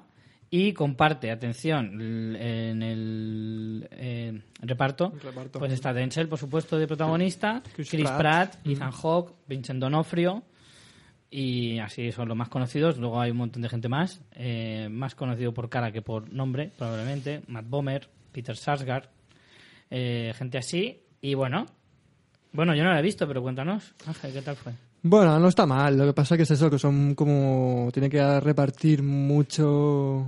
eh, El protagonismo. el protagonismo con, con otros, ¿no? Y son muy importantes también los otros. Y está guay, hacen así un buen equipo, pero bueno. Es muy, muy típica. Y tampoco la acción a nivel pistola a mí no me gusta tanto. Por ejemplo, que si fuera repartiendo hostias. Me, me gusta más esa vertiente de, de puños y patadas. Claro, Y- con, con pistola pierde un poco. Sí, para mi gusto sí, para mi gusto sí. Porque no es tan agresiva, o sea, podría ser muy agresiva la película, pero no, no lo es. Entonces, si te vas a quedar a medias, pues con armas de fuego pues Claro, no mola claro. tanto. Y no me acuerdo mucho, la verdad, de- ni, ni de cómo acaba. Lo que sí que me acuerdo es que era de estas pelis que hay ahora que dices, ¿para qué hacer dos horas? ¿Sabes? Sí. Dos horas, dos horas y pico, ¿eh? Dos horas y cuarto casi. Como con esto, con una hora y media tenía Sí, suficiente. sí, ¿Para, sí. qué, ¿Para qué más? Necesidad de hacer las películas tan Muy largo el principio, hasta que se encuentran, no sé qué. No. Prescindible, Sí, para mí sí. prescindible. Esta es para, como se suele decir, para una tercera piscina. Para hacerte tres piscinas. En vez de ya- cuatro. Claro. Así que, bueno, pero bueno, ya veremos si eh, lo que viene. Bueno, de Denzel ahora mismo lo que más eh, cerca está, pues es eso, en la segunda parte de The Qualizer. Ujú. Y de momento, pues poco más podemos saber. Y una comedia, hará, hemos dicho. Eh, sí, sí, probablemente, yo qué sé, un Adam Sandler, un Ben Stiller, ¿sabes? Alguno de estos. Una que haga de suegro, enfadado. Buah, sí, sí, sí. Pues si hace de suegro enfadado, tiene que hacerlo, tendrá que ser en una peli de negros. A lo mejor Sí. Chris- Rock. No, Ahora, no, que no se ha tiene muerto- por qué, que como ahora se se, ha lleva, muerto- ahora se lleva el rollo mestizaje. Ah, sí, ¿eh? el Se ha muerto Bernie Mac, que era el típico que, se hacía, Sí, sí, que sí. hacía esas películas. Pues ahora tienes a Denzel, Un, el padre de la novia o algo así. Algo así Claro. estaría bien. Como sí. el del pelo blanco. como- Steve Martin. El el del pelo bla- blanco. Hay muchos del pelo blanco. No, no, no, No, no, solo no. hay uno. El del pelo blanco. Pero ese es el de Nielsen, ¿no? El del pelo blanco. Pero ese ya murió. Entonces, claro, ahora queda el otro, que es Steve Martin. Pero solo había dos de el del Vale, pelo vale. blanco. Pues sí, eh, es lo suyo. Se tiene que marcar. Bueno, antes de antes de acabar su casa, tiene que hacer una comedia de estas familiares. Si es de Navidad, mejor, Sí, la verdad. mm, que es más típica. Me apetece verlo así, algo, algo diferente. Sería, estaría muy bien. Es que se ríe muy bien ese hombre. ¿Has Sí, visto la si es que sonrisa que, tiene? Con la sonrisaca que tiene, ¿cómo no va a hacerlo, hombre? Madre mía. Bueno, pues hasta aquí el programa dedicado a Denzel Washington. Al final, oye, nos ha salido... Hemos traído a Ángel porque, como veis, yo no he hablado mucho. Porque la mayoría, en realidad, tengo que decir que he visto muchas, pero es que no me acuerdo Es que de son muy olvidables, sí. Es que no me acuerdo. Muy las de, poquitas las de me dar acuerdo de hostias ellas. son bastante olvidables. Bueno, Yo porque las he visto algunas varias veces. claro. Hombre, es verdad que si las ves solo una O vez... sea, lo Sí, tuyo ha se sido te olvida. entrenamiento, ¿no? No, mira, ha sido Training ahí- day, ha Training sido. day, totalmente. Claro, a mí Chugan sé que me gustó, pero si me dices de qué va, no te lo sé decir. Eso es, a mí me pasa igual. Es que es así. Y de Qualiser tengo mm, contra- escenas... Mira, hay otra que me acuerdo que vi también, que era muy prescindible, a contrarreloj, que salía con... Ah, sí. Esa también era así un thriller, no sé qué, pero bueno, tampoco... Sí. Es verdad que, que son películas que como no las hayas visto varias veces, no... A mí para no oculto porque me gusta mucho y efectivamente la he visto, por, a lo mejor la he visto cuatro o cinco veces. Mm. Pero si no, tampoco me acordaría de cómo acaba siquiera. Yo me acuerdo de María que una vez soñó que estaba en un pub en Nueva York y conoció a Denzel Washington. ¿Cómo te puedes acordar de un sueño mío? Vamos a ver. Bueno, hombre, porque me viste tan emocionada contando. No, he soñado que estaba en Nueva York en un garito ahí, en plan de negratas ahí, tomolones, VIP, y estaba Denzel y yo le intentaba explicar tu nombre a él. Sí, eso Sí, sí, en en plan, plan, se llama Ángel. Ángel, como, como- en plan, como la G ahí no suena, ¿no? Eso. Y me acuerdo ahí toda emocionada esta chiquilla. como si me hubiese pasado de verdad, ¿sabes? Eh, he conocido a Denzel y le he dicho que, te- que le molas mucho. que, que quiere rollo con él. Es lo más cerca que vas a estar de Denzel Washington. Un sueño tuyo. Es sí. un sueño mío. Ni siquiera tú. Ni siquiera en uno tuyo, qué Ni siquiera triste. mío. Eso es estar muy lejos de Denzel, ¿eh? Que ni siquiera puedes tenerlo en tus sueños. Es porque yo estoy más cerca de Denzel, Claro. entonces mi, mi conexión onírica es más fuerte. Totalmente. En fin, entonces, lo importante, para los próximos carnavales ya te vas a disfrazar de Denzel y nos pasarás foto. Puede ser, puede ser, pero es que tengo una nariz como muy en contra de la raza negra, ¿sabes? Mi nariz es bastante judía, entonces... Hablamos de rasgos, no de, no de actos. ¿vale? Ah, Sí, sí, la verdad es que sí. Entonces me acuerdo que maquillarme la nariz ancha parecía Gerard Depardieu al final. que lo tiene todo ancho y grande. Gerard Depardieu negro. Es que es verdad que con la nariz así puntiaguda, como se destiña un poco, parece Piccolo de Dragon Ball. Pero bueno, igual, igual se puede hacer algo así. Y otra cosa, comprueba lo del final de Fallen. Vale. Sí, sí, te lo tienes que compruebo. comprobar, Creo que es que un gato negro ahí diabólico, sí. Oye, que lo habíamos hecho en zona de spoilers de pasa 30 segundos y ahora lo dices. Pero un gato negro de último plano saludando acaba diciendo fin, no, no, es el final. Tengo el mal dentro. Bueno, Ay. Bueno, eh, vamos a despedirnos ya antes de que se nos vaya la pinza. Y eh, antes de irnos, tenemos eh, las recomendaciones. ¿Tú, María, qué recomiendas esta semana? Pues mira, yo esta semana, aparte de recomendaros que os compréis una tablet a través de nuestro enlace de afiliados, porque la verdad que yo he llevado una semana de culo y solo he podido ver series eh, en la tablet mientras iba, era, pues mientras cocino y como, pues me he visto un episodio y, y friego los platos. Si eso no lo hubiera hecho con tablet, no hubiera podido hacerlo.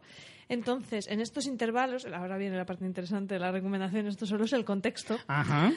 Eh, en estos intervalos entre desayuno y desayuno he estado viendo esta semana por fin Paquita Salas, la serie española que, se, que la podéis ver a través de Fluxer, que es esta especie de plataforma de A3 Media, podéis verlo en, en apps y también a través de la web. Y me ha encantado. O sea, Paquita Salas Team Forever. O sea, eh, para los que no la conozcáis, es una serie de comedia con el formato tipo Modern Family, The Office, de estas como de falso documental eh, que se centra en la, en la vida de una representante de actores, que es Paquita Salas, de PS Management, que es su agencia, y Paquita Salas pues es una señora así robusta, de unos 40 años, interpretada por un chaval de 25. Disfrazado Muy bien. que se te acaba olvidando totalmente que es un chaval de 25, tiene muchísima comedia. También tenemos, ay, ¿cómo se llama esta chica? Creo que es, Be- ¿es Belén Cuesta. ¿Belén Cuesta? Ah, espera, te No lo sé. digo, espérate. Puede ser. Te lo miro. Es Bryce F., el chico que hace de Paquita Salas, que está fantástico, o sea, chulísimo. Luego hay muchos cameos, que sí sale pues mm, Belinda Washington y bueno, mucha mucha gente. Hay, es muy meta porque todo el rato hace referencias, en plan, pues una chiquita que, que vino y, y que, y que le dieron un papel en Puente Viejo y que no lo rechazó. ¿Qué te crees? ¿Que eres muy buena para Puente Viejo? Si te dan Puente Viejo, tú coges Puente Viejo. Entonces es muy referencial de las series españolas, de, de que si Los Feroz, que si el Festival de Cine de Málaga, que- y es muy, muy divertida. Sí, sí que es Belén Cuesta. Belén Cuesta, de hecho, creo que ganó el Feroz eh, como actriz de comedia por Paquita Salas. Y es una serie que se ve en nada porque son cinco capítulos de 20 minutos, o sea que es que os las veis. Yo la he visto desayunando esta semana y te sabe a nada. Sí que es verdad que o entras o no entras. O- o te hace gracia a nivel, te descojonas y te haces súper fan de esta gente, o dices esto no tiene ningún sentido, ¿vale? Yo, fan forever, o sea, tiene, tiene frases, o sea, es una personaje que se pide gin de Larios y torreznos, o sea, Ay, qué asco. no puedes no ser fan de Paquita. ¡Qué asco! Chaval. Madre mía. ¡Qué horror! Muy divertida, muy, muy divertida y mm, os la recomiendo a todos, que además es que no os puede dar pereza porque os la veis en nada. Ajá, muy bien. ¿Y tú, Ángel?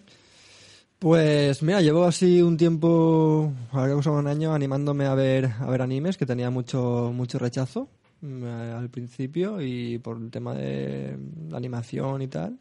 Pero llevo así una temporada viendo de vez en cuando algún anime y he acabado esta semana Full Metal Alchemist eh, Brotherhood y me ha gustado, me ha gustado mucho, mucho. Me parece una, una muy buena serie.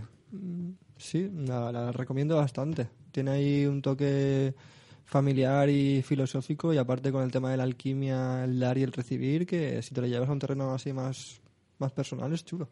Ujú. Esconden mucha filosofía tras un montón de hostias y cosas así, ¿eh? Esta- Yo he visto, estos japos. no la versión Brotherhood, he visto Full Metal Alchemist y me encantó. De hecho, yo creo que la, la recomendé aquí. Y no he visto Brotherhood porque como al final la historia es muy parecida, la Hmm. quiero ver, pero bueno, dejaré pasar algunos años porque la vi hace pues menos de dos años. A lo mejor la vi hace un año, año y medio, entonces todavía no me la veré. Pero dentro de un par de añitos me veré Brotherhood también porque me parece interesante ver cómo lo han, cómo han hecho el final, que de hecho a mí de la primera de, de Full Metal Alchemist lo que menos me moló es el final. Entonces, igual este final distinto me, me gusta más, que es el final que se hizo en el, en el manga. Muy bien. Yo la verdad es que no he encontrado así muchas eh, muchas cosas para recomendar esta semana. Me ha costado un poquito y me he acordado ahora, última hora, de una de las últimas películas que, que he visto. Eh, y es una que la verdad es que no esperaba gran cosa y al final me acabó gustando bastante. Y es eh, la de Jack Reacher, de Tom Cruise. La vi el otro Ay, día. muy chula. La vi el otro día. La vi hace relativamente poco, eh, el mes pasado, y me gustó bastante. Me gustó tanto que de hecho me apetece ver la segunda. A mí me gustó pese Ah, a pese a, a Tom, Tom Cruise. Cruise. A mí es que Tom Cruise como persona no me cae bien, pero como actor me encanta. Me parece que hace una es, es Pero un si actor hace de Tom Cruise que siempre. mola mucho. Pues la segunda, yo creía que estabas hablando de la segunda, que No, no. han hecho hace poco, ¿no? La primera está dirigida por Christopher McQuarrie y creo que la segunda no está dirigida por eh, ¿cómo se llama este? No sé, pero... Ah, no, está por Edward Zwick. Pensaba que era eh, Brian De Palma, pero se me ha ido la Me pista. gustó más la segunda que la primera. La primera como muy clichés y así bastante falsa y la segunda por lo menos, no sé. No, pues a mí la primera me ha gustado. Me ha gustado de decir, bueno, pues yo qué sé, algo le. Me pareció, o sea, ya te digo, esperaba mucho menos. Esperaba mucho menos y, y me acabó gustando. De hecho, sale Rosamund Pike, que desde Perdida no la había vuelto a ver prácticamente en ninguna otra peli y que está espléndida. Y, y no sé, me, me llamó la atención, me gustó. Y ahora acabo de acordarme de ella y he dicho, pues mira, la voy a recomendar. Y la segunda parte pues la veré porque la verdad es que me, me gustó bastante. Así que os recomiendo Jack Reacher, año 2012.